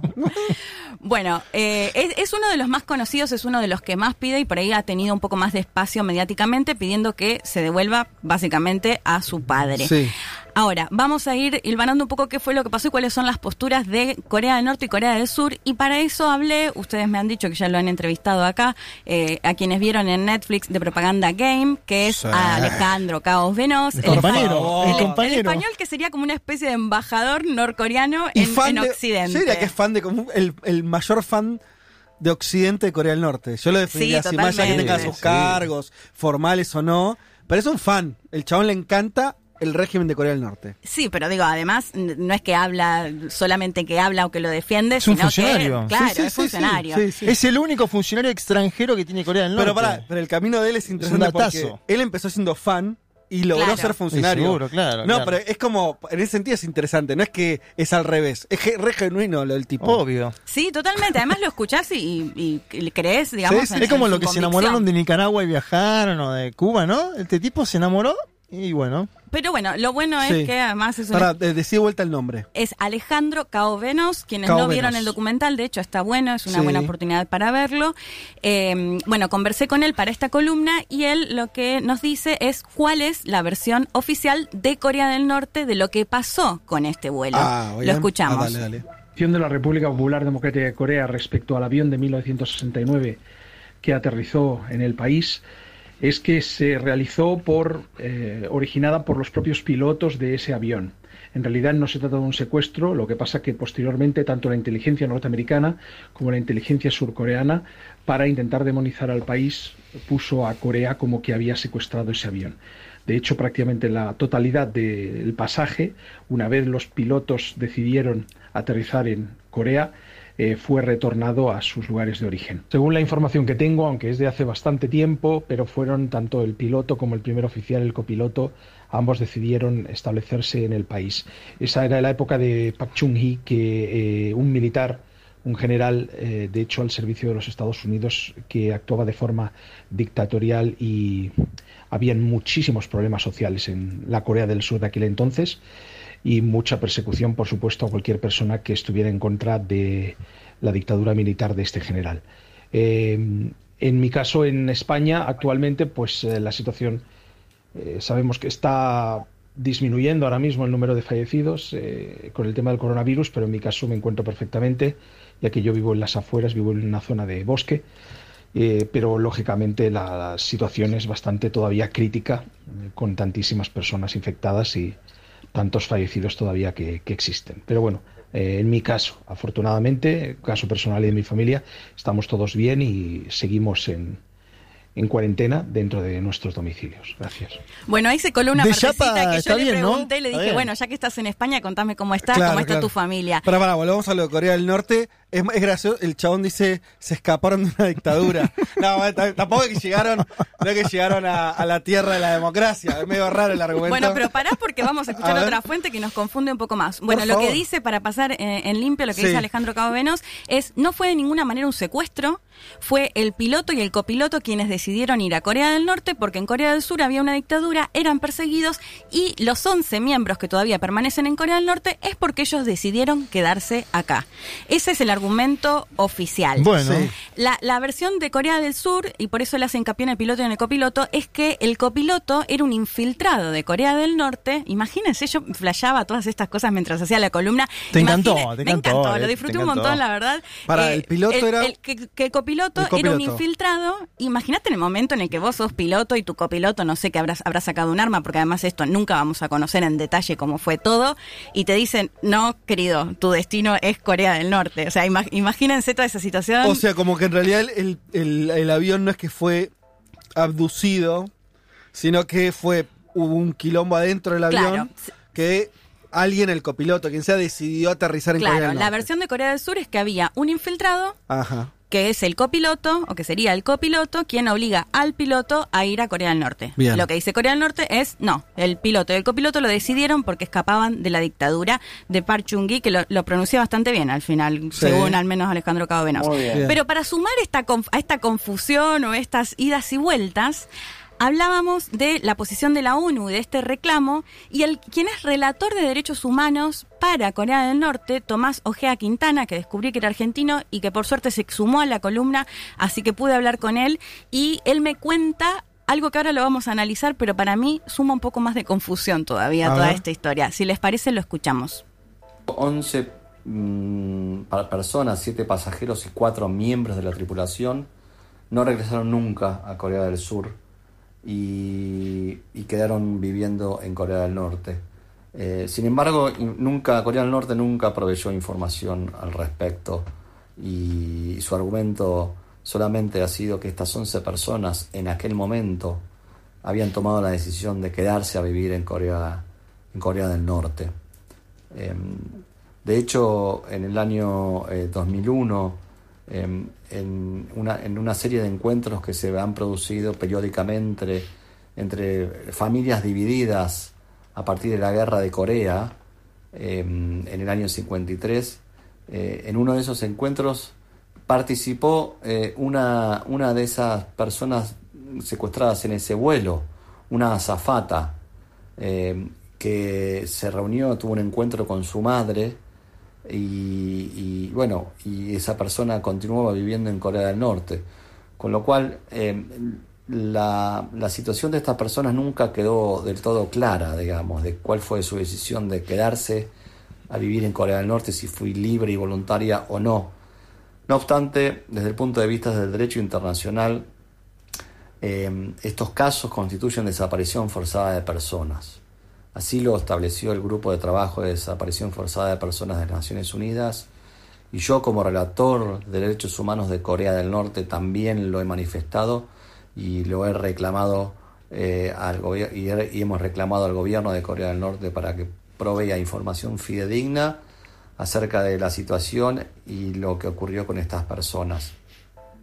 Bueno, ahí como lo escuchábamos a Tomás Ojea Quintana, relator de derechos humanos de la ONU para Corea del Norte, hay que decir que es uno, creo, de los lugares por ahí más complejos porque es uno de los más denunciados de violaciones de derechos humanos que quizás suma un poco más de confusión, ¿no? Porque dice, bueno, nosotros hacemos el pedido de los familiares que es que devuelvan a estos 11 miembros, pero en realidad en Corea del Sur estaban en una guerra. Es decir, que realmente tampoco sabemos si ellos eh, decidieron, en una guerra no, perdón, en- con una dictadura, no sabemos si ellos decidieron realmente quedarse, porque además Corea del Norte nunca nos hizo saber qué es lo que piensan los, los miembros que se quedaron allá. O sea que el relator de la Salvo- ONU no está, o sea, no está tan alejado de lo que te dice, lo que te dijo Cabo de Venos. No, Cabo de o sea, Venos, porque a ver, no, no, él- abrió él- la duda de si Sí, parece que quedaron sí. por porque Claro, sí. o sea, y, y él- por ahí ¿Y eran- por qué no fueron a Japón, por ejemplo? La gran pregunta Bueno, que yo ah, me para que ahora que me nombra Japón y es otro de, de- de los protagonistas también de esta situación. Eh, es interesante porque lo que él dice es, es esto de, bueno, no, no sabemos si finalmente decidieron o no, porque nunca tuvimos la oportunidad de hablar, más que una zafata que era parte de este vuelo,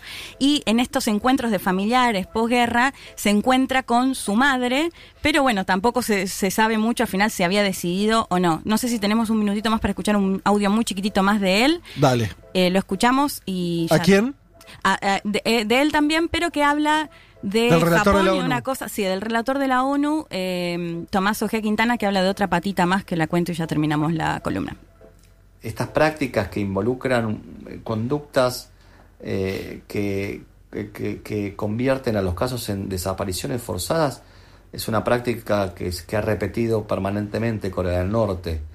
Existen, eh, por ejemplo, los casos de los eh, desaparecidos japoneses, eh, personas de origen japonés que fueron secuestradas en Japón y que también fueron llevadas a Corea del Norte y que luego Corea del Norte alegó que esas personas ya no querían volver al país y querían quedarse allí. Eh, y bueno, y otras, otros muchos casos de surcoreanos que inmediatamente después de la guerra fueron secuestrados y llevados a Corea del Norte. Eh, así que, eh, en particular, este caso del secuestro del avión permanece abierto y, y será siempre sujeto y objeto de reclamo por parte de sus familiares de las Naciones Unidas en tanto no se provea información concreta acerca del destino final de estas 11 personas. Bueno, ahí está lo que decíamos, ¿no? Mientras ellos no puedan hablar, nunca vamos a saber si Mm. quisieron quedarse o no. Y sumaba esta otra pata que eh, la misma Pilar Álvarez, también la otra especialista con la que hablamos, era que es uno de los grandes dilemas que tiene hoy Corea del Norte con Japón, que son los casos, denuncian cientos de casos de secuestrados de eh, surcoreanos y de japoneses en situaciones similares, no así como un avión, pero que sí fueron secuestrados, nunca fueron devueltos y lo que dice Corea del Norte es ellos decidieron quedarse acá. Bueno, sería más o menos fácil demostrar si te querés quedar por un videíto, algo. de este- este- Estoy acá, che, no me busquen más, me quedo, le dicen a los familiares. Pero imagínate que a más de 50 años nunca los familiares pudieron saber No, cuál terrible. fue la real decisión. Terrible. Ojo que el video ese también lo podemos guionar, ¿eh? todo esto es, Sí, eh, sí, es no, complejo. no, es muy difícil. Eh, tengo, tengo que cerrar con esto, y hay que, ya está, por más que nos quedaríamos eh, un rato largo, pero vos sabés que hay una serie, no sé si la viste y te la recomiendo. A ver. Está en Netflix, que se llama Aterrizaje de emergencia en tu corazón. Y es básicamente, yo la empecé a ver, es buenísima. nunca entraría por el Claro, nombre. yo tampoco, o sea, bien, bien no- Vean la primera media hora. Sí. A ver si no te enganchas. Está hecha, es una superproducción coreana, tremenda, surcoreana, pero que narra, básicamente es una empresaria de, sur, de, de Corea del Sur que por error está haciendo, eh, ¿cómo se llama? Eh, esto con que, que te pones un, como una especie de... ¿Parapente? Parapente, exacto. Está haciendo parapente y cruza la frontera sin querer y aterriza sin querer en un árbol. No, ella no sabe que está en Corea del Norte. Ah, hasta que la ve un soldado de Corea del Norte y, y ahí comienza una historia de amor entre ellos dos en Corea del Norte.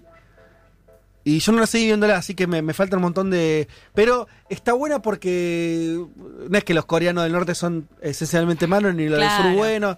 Está buena, está buena y mm, es recontra melosa al mismo tiempo, es una novela. Pero eh, tiene mu- muchos puntos con lo que La voy a ver. historia que, que vos contaste, así que nada, recomendamos eso. Me la, me la pasó Buge además. eh. Porque además tiene muchos familiares, es poco, es, chico el territorio, tiene muchos familiares entre Corea del Norte y Corea del Sur. Claro, totalmente, muchos vínculos. Claro. Bueno, Leti, espectacular la historia y me quedé con muchas preguntas eh, y, y ganas de... Eh, eh, imagínate las preguntas que tendrán los coreanos si vos Sí, te quedaste no, con no, muchas no. preguntas, Fede. Totalmente. Y acá Neti Espósito, nuestra productora por chat, me dice, es buenísima, aterrizaje. y sí, totalmente. Bueno, volvemos. Un mundo de sensaciones. Vázquez, Carg, Elman, Martínez. Ver las cosas desde un rincón del mundo te da otra perspectiva.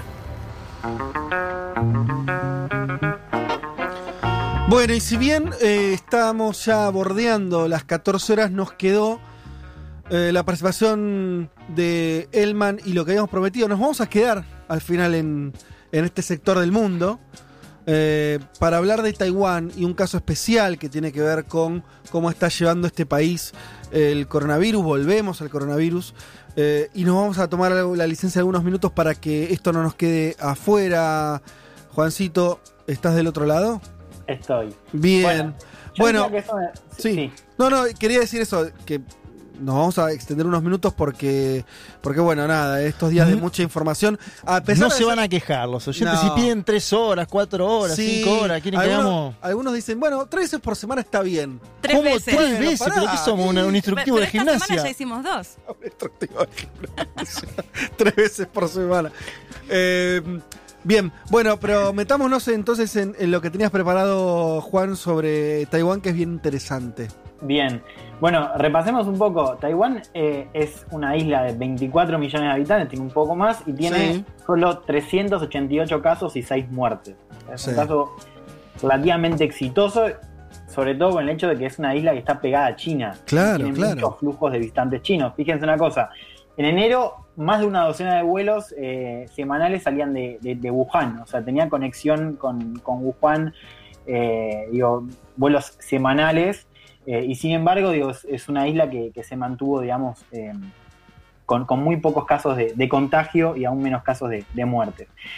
¿Cuál es lo, qué es lo interesante de, Taiwán? Digamos, no solo cómo ha gestionado la pandemia, sino eh, el hecho de que no es parte de la OMS, de la Organización Mundial de Salud, porque no es reconocida como un Estado independiente por la ONU. Recordemos, la OMS es una agencia de la ONU. En 1971 la ONU reconoce, digamos, adhiere la política de una sola China, que básicamente es reconocer que eh, China, digamos, hay una sola y que Taiwán eh, no es un Estado independiente, sino que es parte de la China continental. ¿no? Digamos, así marcamos un poco el conflicto. eh, y es un conflicto que en los últimos años entre Taiwán, digamos, y, y China ha, digamos, eh, empezado a tomar una dimensión un poco más más conflictiva, con un poco más de tensión y demás. Me parece que este caso lo, lo, refleja bien. Bueno, ¿qué implica el hecho de que Taiwán no sea miembro de la OMS? Bueno, no recibe recomendaciones de la organización, no participa en las reuniones anuales de coordinación y tampoco está participando, por supuesto, en la gestión de, esta pandemia, está excluida, digamos, básicamente, no tiene acceso a la base de datos y eh, sus casos se cargan dentro de China, ¿no? lo que también confunde un poco las estadísticas a nivel general y en muchos casos eh, digo, uno de los casos que, que, sucedía era que como Taiwán estaba dentro de China en la carga de casos, eh, formaba parte de, por ejemplo, los vuelos eh, cancelados. No sé, Italia y Filipinas, por ejemplo, habían cancelado vuelos a, a, Taiwán pensando, digamos, o basándose en esta lista de la OMS que contaba los casos de Taiwán como si fuesen parte de China. Digamos, ¿no? O sea, está eh, excluido un poco de, de, la gestión de información a nivel global con uh -huh. lo que es la, la, la pandemia. Y no es únicamente, Fede, que el hecho de, que, de no poder recibir recomendaciones, sino en este caso tampoco poder darlas, digamos. Esta es otra cosa. Claro, Igual claro. Es, es, un caso eh, del cual se puede hablar mucho, del cual tiene, digamos, cosas para, para, para decir, eh, y el resto de la organización está vedada, digamos, de recibir esta información porque Taiwán no forma parte de la organización. Yo quiero contar algunas cositas que, que hacen de, de, Taiwán un caso exitoso porque, digamos, hay algo de historia también en, en, cómo se enfrenta Taiwán a la pandemia. Taiwán fue uno de los países también muy golpeado por el SARS en 2003. Recuerdan, digamos, un poco la, la, la pandemia antecesora sí. de este coronavirus. Eh, sucedió también en 2003, sucedió desde China. Y en ese caso sí Taiwán, digamos, fue, digamos, tuvo muchos casos, tuvo muertes y tuvo una gestión de alguna manera eh, errática también un poco por, por el rol de, de, de China ahí. O sea que, que aprend, de, es de los que aprendió de con el SARS eh, para esta pandemia. Claro, la pasó mal y bueno, también había esta cosa de, de un poco de, de tomar medidas eh, rápidas ante esta nueva eh, pandemia, pero al mismo tiempo eh, desconfiar de Beijing, desconfiar de China. Esto también me parece que fue una de las lecciones del 2003. Lo que hicieron fue eh, anclarse en este Comando Central de Control de Epidemias, que era un órgano que había sido creado eh, en el marco de, ese, de, la crisis del 2003. Eh, en diciembre, cuando se empiezan a registrar los primeros casos de Wuhan, que ni siquiera estaban etiquetados como, coronavirus, eran, digamos, hablaba de una neumonía viral, bueno, ya ahí Taiwán empezó a controlar los casos que, que, proveían de ahí. Yo decía, una docena de vuelos semanales venían de Wuhan a, a, Taipei, a la capital de, de, Taiwán. Dos semanas después, mediados de enero, o sea, todavía muy verde toda la cuestión en, en China, pero también a nivel global. Eh, eh, Taiwán manda a científicos a analizar lo que estaba pasando y registra que era posible la transmisión entre humanos, ¿no? Del virus. Ahí sí. Taiwán emite un comunicado a la, a la OMS advirtiendo sobre lo que habían encontrado estos científicos lo que dicen es que no hubo ninguna respuesta, ¿no? Que, que, que la OMS no hizo nada con eso. Bien, eh, también hablaba de esta cosa de no confiar en China, ¿no? Que era, bueno, eso tiene que ver también con la disputa política, ¿no? Y geopolítica, pero que tenía que ver un poco en el marco de lo que había pasado en 2003 y de cómo, eh, digamos, eh, Taiwán no, no, confiaba en las estadísticas, en lo que estaba diciendo, y mandó científicos a, a ver qué pasaba, digamos, ahí. ¿No? Después tiene otras medidas que, que, se enmarcan un poco en lo que hablamos de la cuestión tecnológica, hablamos de India, hablamos de Corea del Sur. Bueno, Taiwán tampoco es una excepción. Taiwán utiliza geolocalización, digamos, de celulares para ver si están controlando, digamos, sus ciudadanos la cuarentena o no. Cerraron fronteras tempranos. Han prohibido la, la exportación de mascarillas, eh, ni bien, digamos, empezó la, la crisis. Mm. Eh, y también impone penas muy altas. ¿no? Estaba leyendo un caso de un pibe que, que violó la cuarentena para salir a bailar bueno, se comió 33 mil dólares de multa. Uh, ay, y se la cobraron, no es que quedó ahí. No, no, se, se la salió cara la 33 mil dólares. 33 lucas verdes, papi. Todo para salir a bailar. Claro, bueno, está bien, digamos, de alguna manera eso, ese tipo de medidas enmarcan sí, sí, sí, lo que sería una gestión eh, exitosa y algo también, digamos, que, que me parece que, que, forma parte de esto que hablaba de, de, la experiencia del 2003, es una ética comunitaria muy fuerte, digamos. ¿no? Hay una gestión ahí que está también muy anclada en la solidaridad, solidaridad, digamos, de los ciudadanos, pero también, digamos, la, la, el vínculo con el Estado. Eh, de, se, se, dice también que, digamos, tienen un caso de, de, transparencia un poco único, o sea, como todos los días hay, eh, bueno, un poco lo que hizo Alberto el otro día con el PowerPoint, bueno, así. Demostrar números, Y todos los organismos del Estado, claro, Ajá. diciendo qué están haciendo. Claro. Bueno, ¿por qué menciono esto? Bueno, porque no es únicamente esto de, o sea, acá no hay eh, un discurso sobre, uy, miren, pobrecito Taiwán que se pierde de, lo que dice la OMS. No, sino que hay estados que dicen, nosotros nos estamos perdiendo la experiencia de Taiwán y las recomendaciones de Taiwán, como esta que yo mencionaba en diciembre, diciendo, che, acá está pasando algo. ¿no? Y que de alguna manera están pidiendo que, que se la admita a, Taiwán, al menos para, para esta crisis, para poder compartir esas experiencias. Hay dos casos ejemplares, uno es el primer ministro de, de Japón, Shinzo Abe, el otro es Justin Trudeau, el primer ministro de Canadá, que están pidiendo que eh, la OMS incorpore eh, a Taiwán y deje de aislarla. Veamos, ahora quiero que escuchemos una, una entrevista que se hizo muy conocida, es una entrevista de un medio de Hong Kong, se la hacen a, a Bruce Aylward, que es el, uno de los subdirectores generales de la OMS y el director ejecutivo para el Grupo Orgánico de, de Brotes Epidémicos, ¿no? uno de los cargos más altos de la, de la OMS. Le pregunta a la periodista concretamente por el caso de Taiwán y por Ajá. esto del aislamiento. La escuchamos. Would the WHO consider Taiwan's membership? ¿Va a considerar la OMS la adhesión de Taiwán? We, would we- Bien. Sorry, I can't hear. I couldn't hear your question. okay, yeah. Let me let, let me let me repeat the question. No, So- that's okay. Let, let's move to another one then. Right, because because I'm I'm actually curious on talking about Taiwan as well on Taiwan's case. We decided to give Dr. Aoud Le corta, le corta el Skype. I just want to see if you can comment a bit on how Taiwan has done so far in terms of containing the virus. Well, we've, we've already talked about China. ya hablamos de China. Claro, bueno, acá yo esto que, que hablaba, aproveché un Sí. poco el silencio para, para hablar de la pregunta que era básicamente si la OMS iba a, a Sí. reconsiderar la, la membresía de Taiwán. El tipo en todo ese, ese momento no le contesta, se hace un silencio, dice que no escuchó la pregunta. Sí. La periodista le vuelve a preguntar, el tipo corta la entrevista. Cuando vuelven a reconectar, la periodista le pregunta por el caso de, de Taiwán y él dice, ya hablamos de China, sigamos adelante. Sí. ¿no? Bueno, lamentablemente para Bruce este clip se hizo muy Claro, viral, claro. salió en todos lados, salió incluso en Fox News, ahora al final vamos a ver un poquito de eso porque tiene un ángulo más esta historia. Y esta semana, ¿y por qué estamos hablando de esta semana hoy de, de Taiwán? Esto es un caso que un poco ya venía desde enero.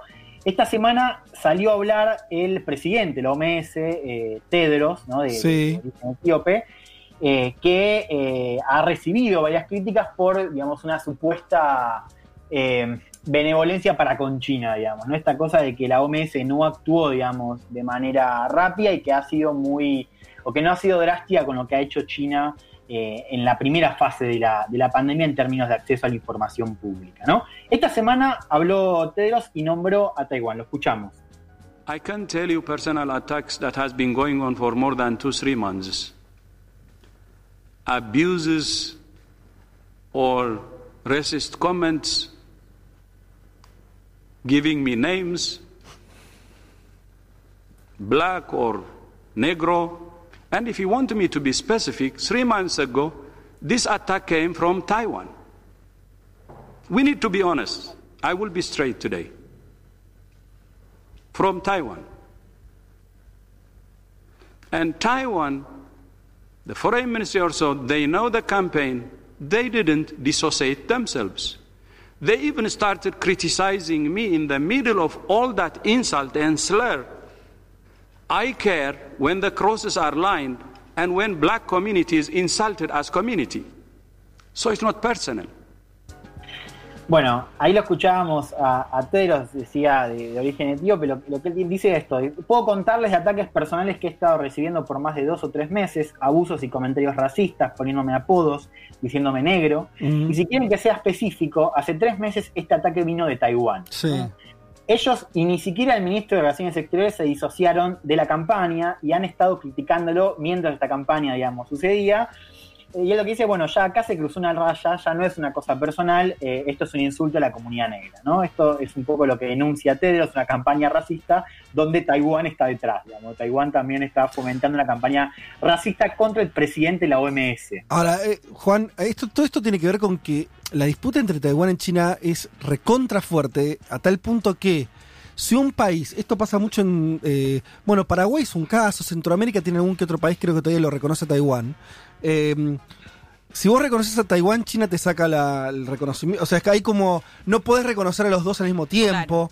¿No? Es como muy fuerte esa, esa pelea a nivel internacional que me parece que es. Entonces, China, desde hace muchos años, logró que los principales organismos del mundo no reconozcan a China y no Claro. reconozcan a Taiwán, ¿no es cierto? Claro, exacto, sí, esta es la, la política de una sola China, ¿no? O sea, vos, China, conversás con Beijing solo si, si declarás públicamente eh, que China hay una sola y que Taiwán es parte de China. Esa es la política bilateral de China, pero también a nivel multilateral. Fíjense esto, la ONU desde el 71 adhiere esa política y por eso Taiwán no es parte de la, de la OMS. Por eso... Podrían poner una. Vos lo que decís, supongo, digo, lo que yo leo de lo que vos nos estás comentando es. En medio de la pandemia, China podría hacer una pausa en esta política, en- teniendo en cuenta que el coronavirus medio que también eh, obliga ¿no? a que ciertas disputas queden en un segundo plano.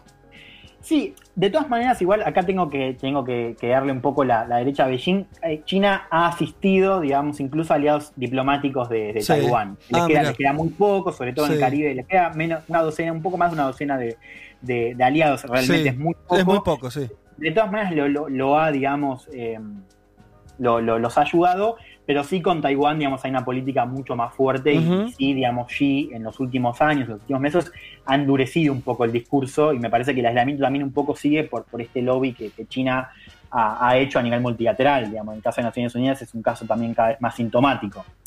Pero digamos, es que cale arena. Con Taiwán sí es un caso aparte, digamos, pero sí China lo ha hecho, ha ayudado a sus aliados diplomáticos, ¿no? aliados diplomáticos de, de Taiwán, eh, que lo reconocen como un Estado independiente. Fíjense cómo responde la presidenta de. mm, No lo vamos a escuchar, pero lo quiero leer rápidamente a lo que dice Tedros de esta acusación racista al Sí. Estado. Dice: Taiwán siempre se ha opuesto a toda forma de discriminación.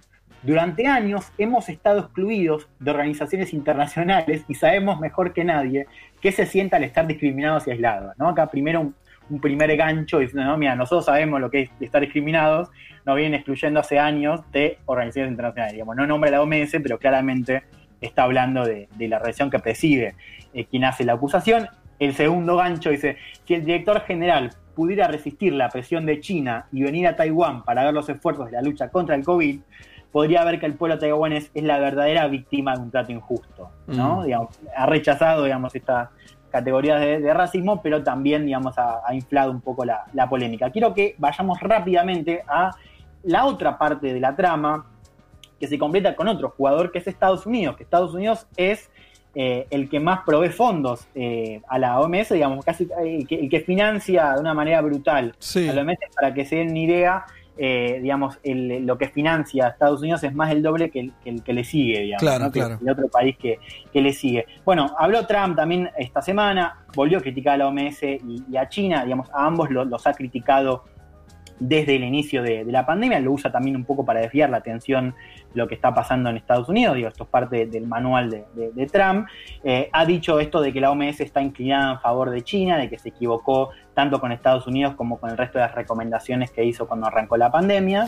Ah, ¿no? una cosa, una pausa ahí, pero porque es algo que pasó, re- remarquémoslo, hoy en este programa no hablamos de Estados Unidos, bueno, decidimos enfocarnos en, en otros países, lo, lo estuvimos siguiendo muy de cerca, eh, pero medio locamente Trump lo que está haciendo ahora es para justificar, porque él la verdad fue uno de esos líderes que primero decía, "Es- no voy a cerrar la economía, esto no va a ser tan grave, etcétera, etcétera, es, ahora está culpando que la OMS no le avisó con tiempo, ¿no es cierto? O sea, esto es algo que, que empezó a decirlo cada vez más fuerte en los últimos días.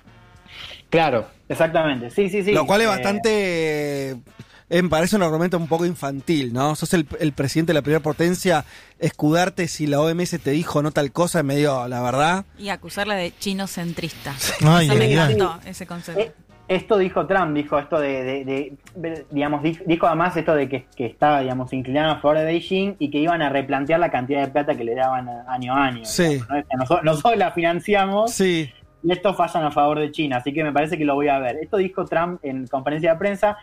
Y fíjense una cosa, este es un argumento que vamos a empezar a ver. Yo quiero que escuchemos ahora cómo se, se, se habla de Taiwán en Fox News, digamos, ¿no? que, Ajá. que- que es un buen Sí. órgano para, para ver un poco el Sí, estado de el órgano oficial de Trump, básicamente, Claro, ¿no? Escuchemos a, a Tucker Carlson, uno de los periodistas más reconocidos de Fox News.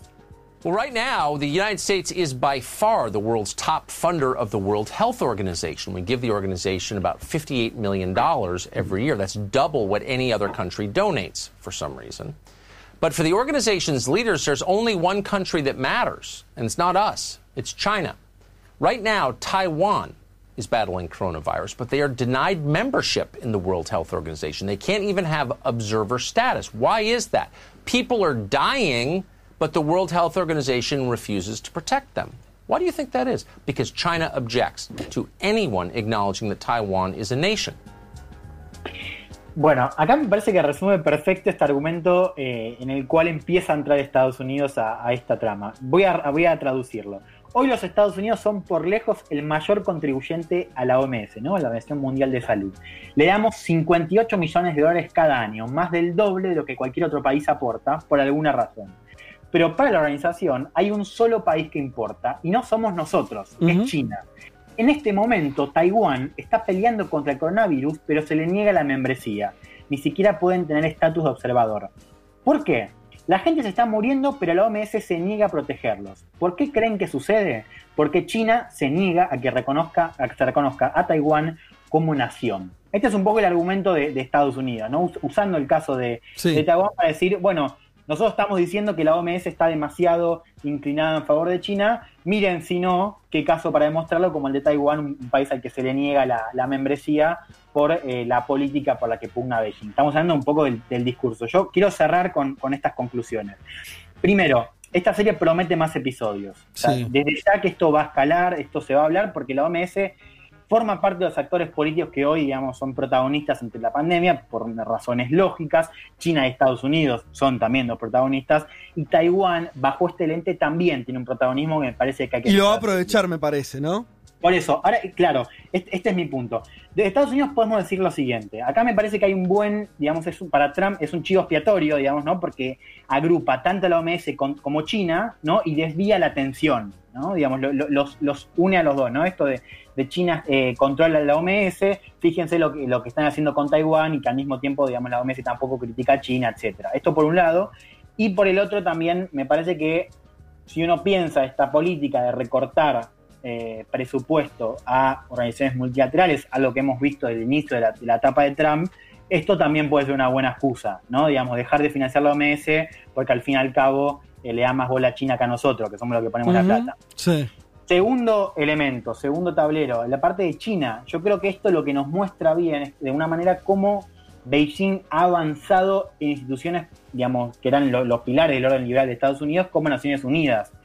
Digo, acá me parece que hay un juego de Beijing que se está notando y que también tiene muchas cosas para mostrar. Digo, me parece que hay algo de lo que es cierto, de lo- cómo se manejó la OMS con China al principio y lo que hace con Taiwán. Eso es un síntoma, digamos, es un ejemplo de cómo Beijing también ha, ha empezado a hacer lobby en estas instituciones mientras Estados Unidos se retira paulatinamente. Y un tercer elemento que lo decías bien vos, Fede, esto para Taiwán me parece que es una muy buena manera de eh, volver a poner la causa de la- de la- del reconocimiento global en primer plano, ¿no? No solo es un caso exitoso o relativamente exitoso de gestión de pandemia a nivel doméstico, sino que también Taiwán ha eh, enviado millones de máscaras a todo el mundo, digo, ha asistido a India, ha asistido a la Unión Europea, digo, también se ha puesto como un jugador capaz de proyectar al menos algo de soft power, ¿no? Claro. Desde, una isla eh, pequeña, así que me parece que esto puede ser una buena ventana de, de- de proyección. Decía, por todo esto y mucho más, el caso de Taiwán importa. Ah, muy bien, Juan, valió la pena que nos pasemos eh, estos minutos para, para que entrara esto también. Y yo me, me hago una reflexión, no podemos profundizar ahora, tenemos que cerrar el programa, pero me parece que todo lo que tiraste también es, una- es materia prima para pensar lo que me parece que puede ser otro gran tema, ojalá de momento lo podamos profundizar, que es que estamos viendo en Estados Unidos que no está logrando, porque no está queriendo, me parece, eh, en este contexto de pandemia, volcarse hacia el mundo, sino cerrarse más. O sea, eh, lo vemos con el caso de la, de, de la, de la OMS, ¿no? En vez de decir, bueno, a ver, ¿de qué manera eh, mm, disputo con China ese organismo? La reacción de Trump es, bueno, che, por ahí dejo de financiarte. ¿No? O sea, Total. es bastante impresionante, porque Sí, está sí. hablando de, me parece una tendencia de más largo plazo. ¿No? Claro, Estados además- Unidos sí, eh, sí, cerrándose, eh, me parece que es un dato que a la discusión es si, es si es un dato de la presidencia de Trump o es un dato todavía más largo de Estados Unidos. Sí, yo creo que Trump también ahí es un poco un, eh, un emergente, digamos, ¿no? O sea, los que estudian el tema te dicen Estados Unidos empieza a cambiar en la segunda, en la segunda presidencia de Obama, casi la mitad, 2014. Ahí empieza un momento de rivalidad con China, ¿no? Antes China era visto como un socio estratégico y a partir de ahí empieza a ser visto con, con más eh, recelo, ¿no? Y eso me parece que bordea a la, a la- a la elite política de Estados Unidos.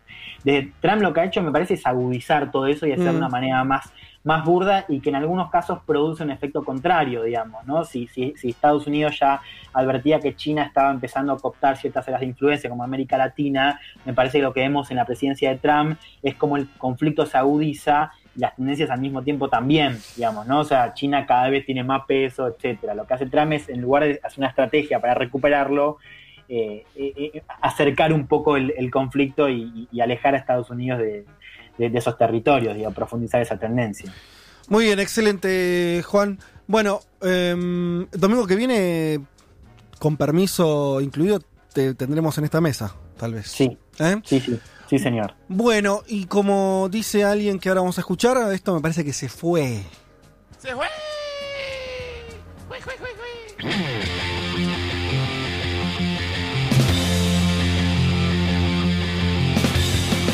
Eh, señoras y señores, eh, muchas tardes y buenas gracias. 14 y 21 horas de la tarde, por lo menos en el horario de la República Argentina. Los saludamos, tenemos una infinidad de mensajes que no hemos podido leer. Nos hemos excedido 20 minutos en el tiempo de este programa, pero creo que valió la pena. Vamos a saludar rápidamente a Lali Rombolá, la operación técnica remota, ¿sí? Como siempre, muy sólida. Ella agradecemos lo que eh, haces todos los domingos. También a Nati Espósito eh, y a Aldana Somoza, nuestras productoras, y a quienes hacemos este programa al aire. Todos los domingos les mandamos un saludo a todos los que nos escuchan. Tal vez nos reencontremos en la semana, no sé, Epa. veremos. Ah. no, no, La tiró. Bueno, vemos, qué sé yo. Asociense a la comunidad y vemos. Este, pero bueno, tratamos de, de acercarles lo más que podamos la realidad internacional a vuestros hogares. Siga la cuarentena así donde están. De vuelta, muchas gracias por los mensajes de distintos lugares del mundo, de distintos lugares de la Argentina. Em, y nada, eso. Hasta el domingo que viene a las 12 horas, en principio, seis novedades, ya las sabrán eh, por el aire. Y si nos quieren escuchar en la semana, en Spotify, ¿no? Seguramente en Spotify va a estar subido este programa, así como los anteriores. Les mandamos un abrazo muy grande. Chau, chau.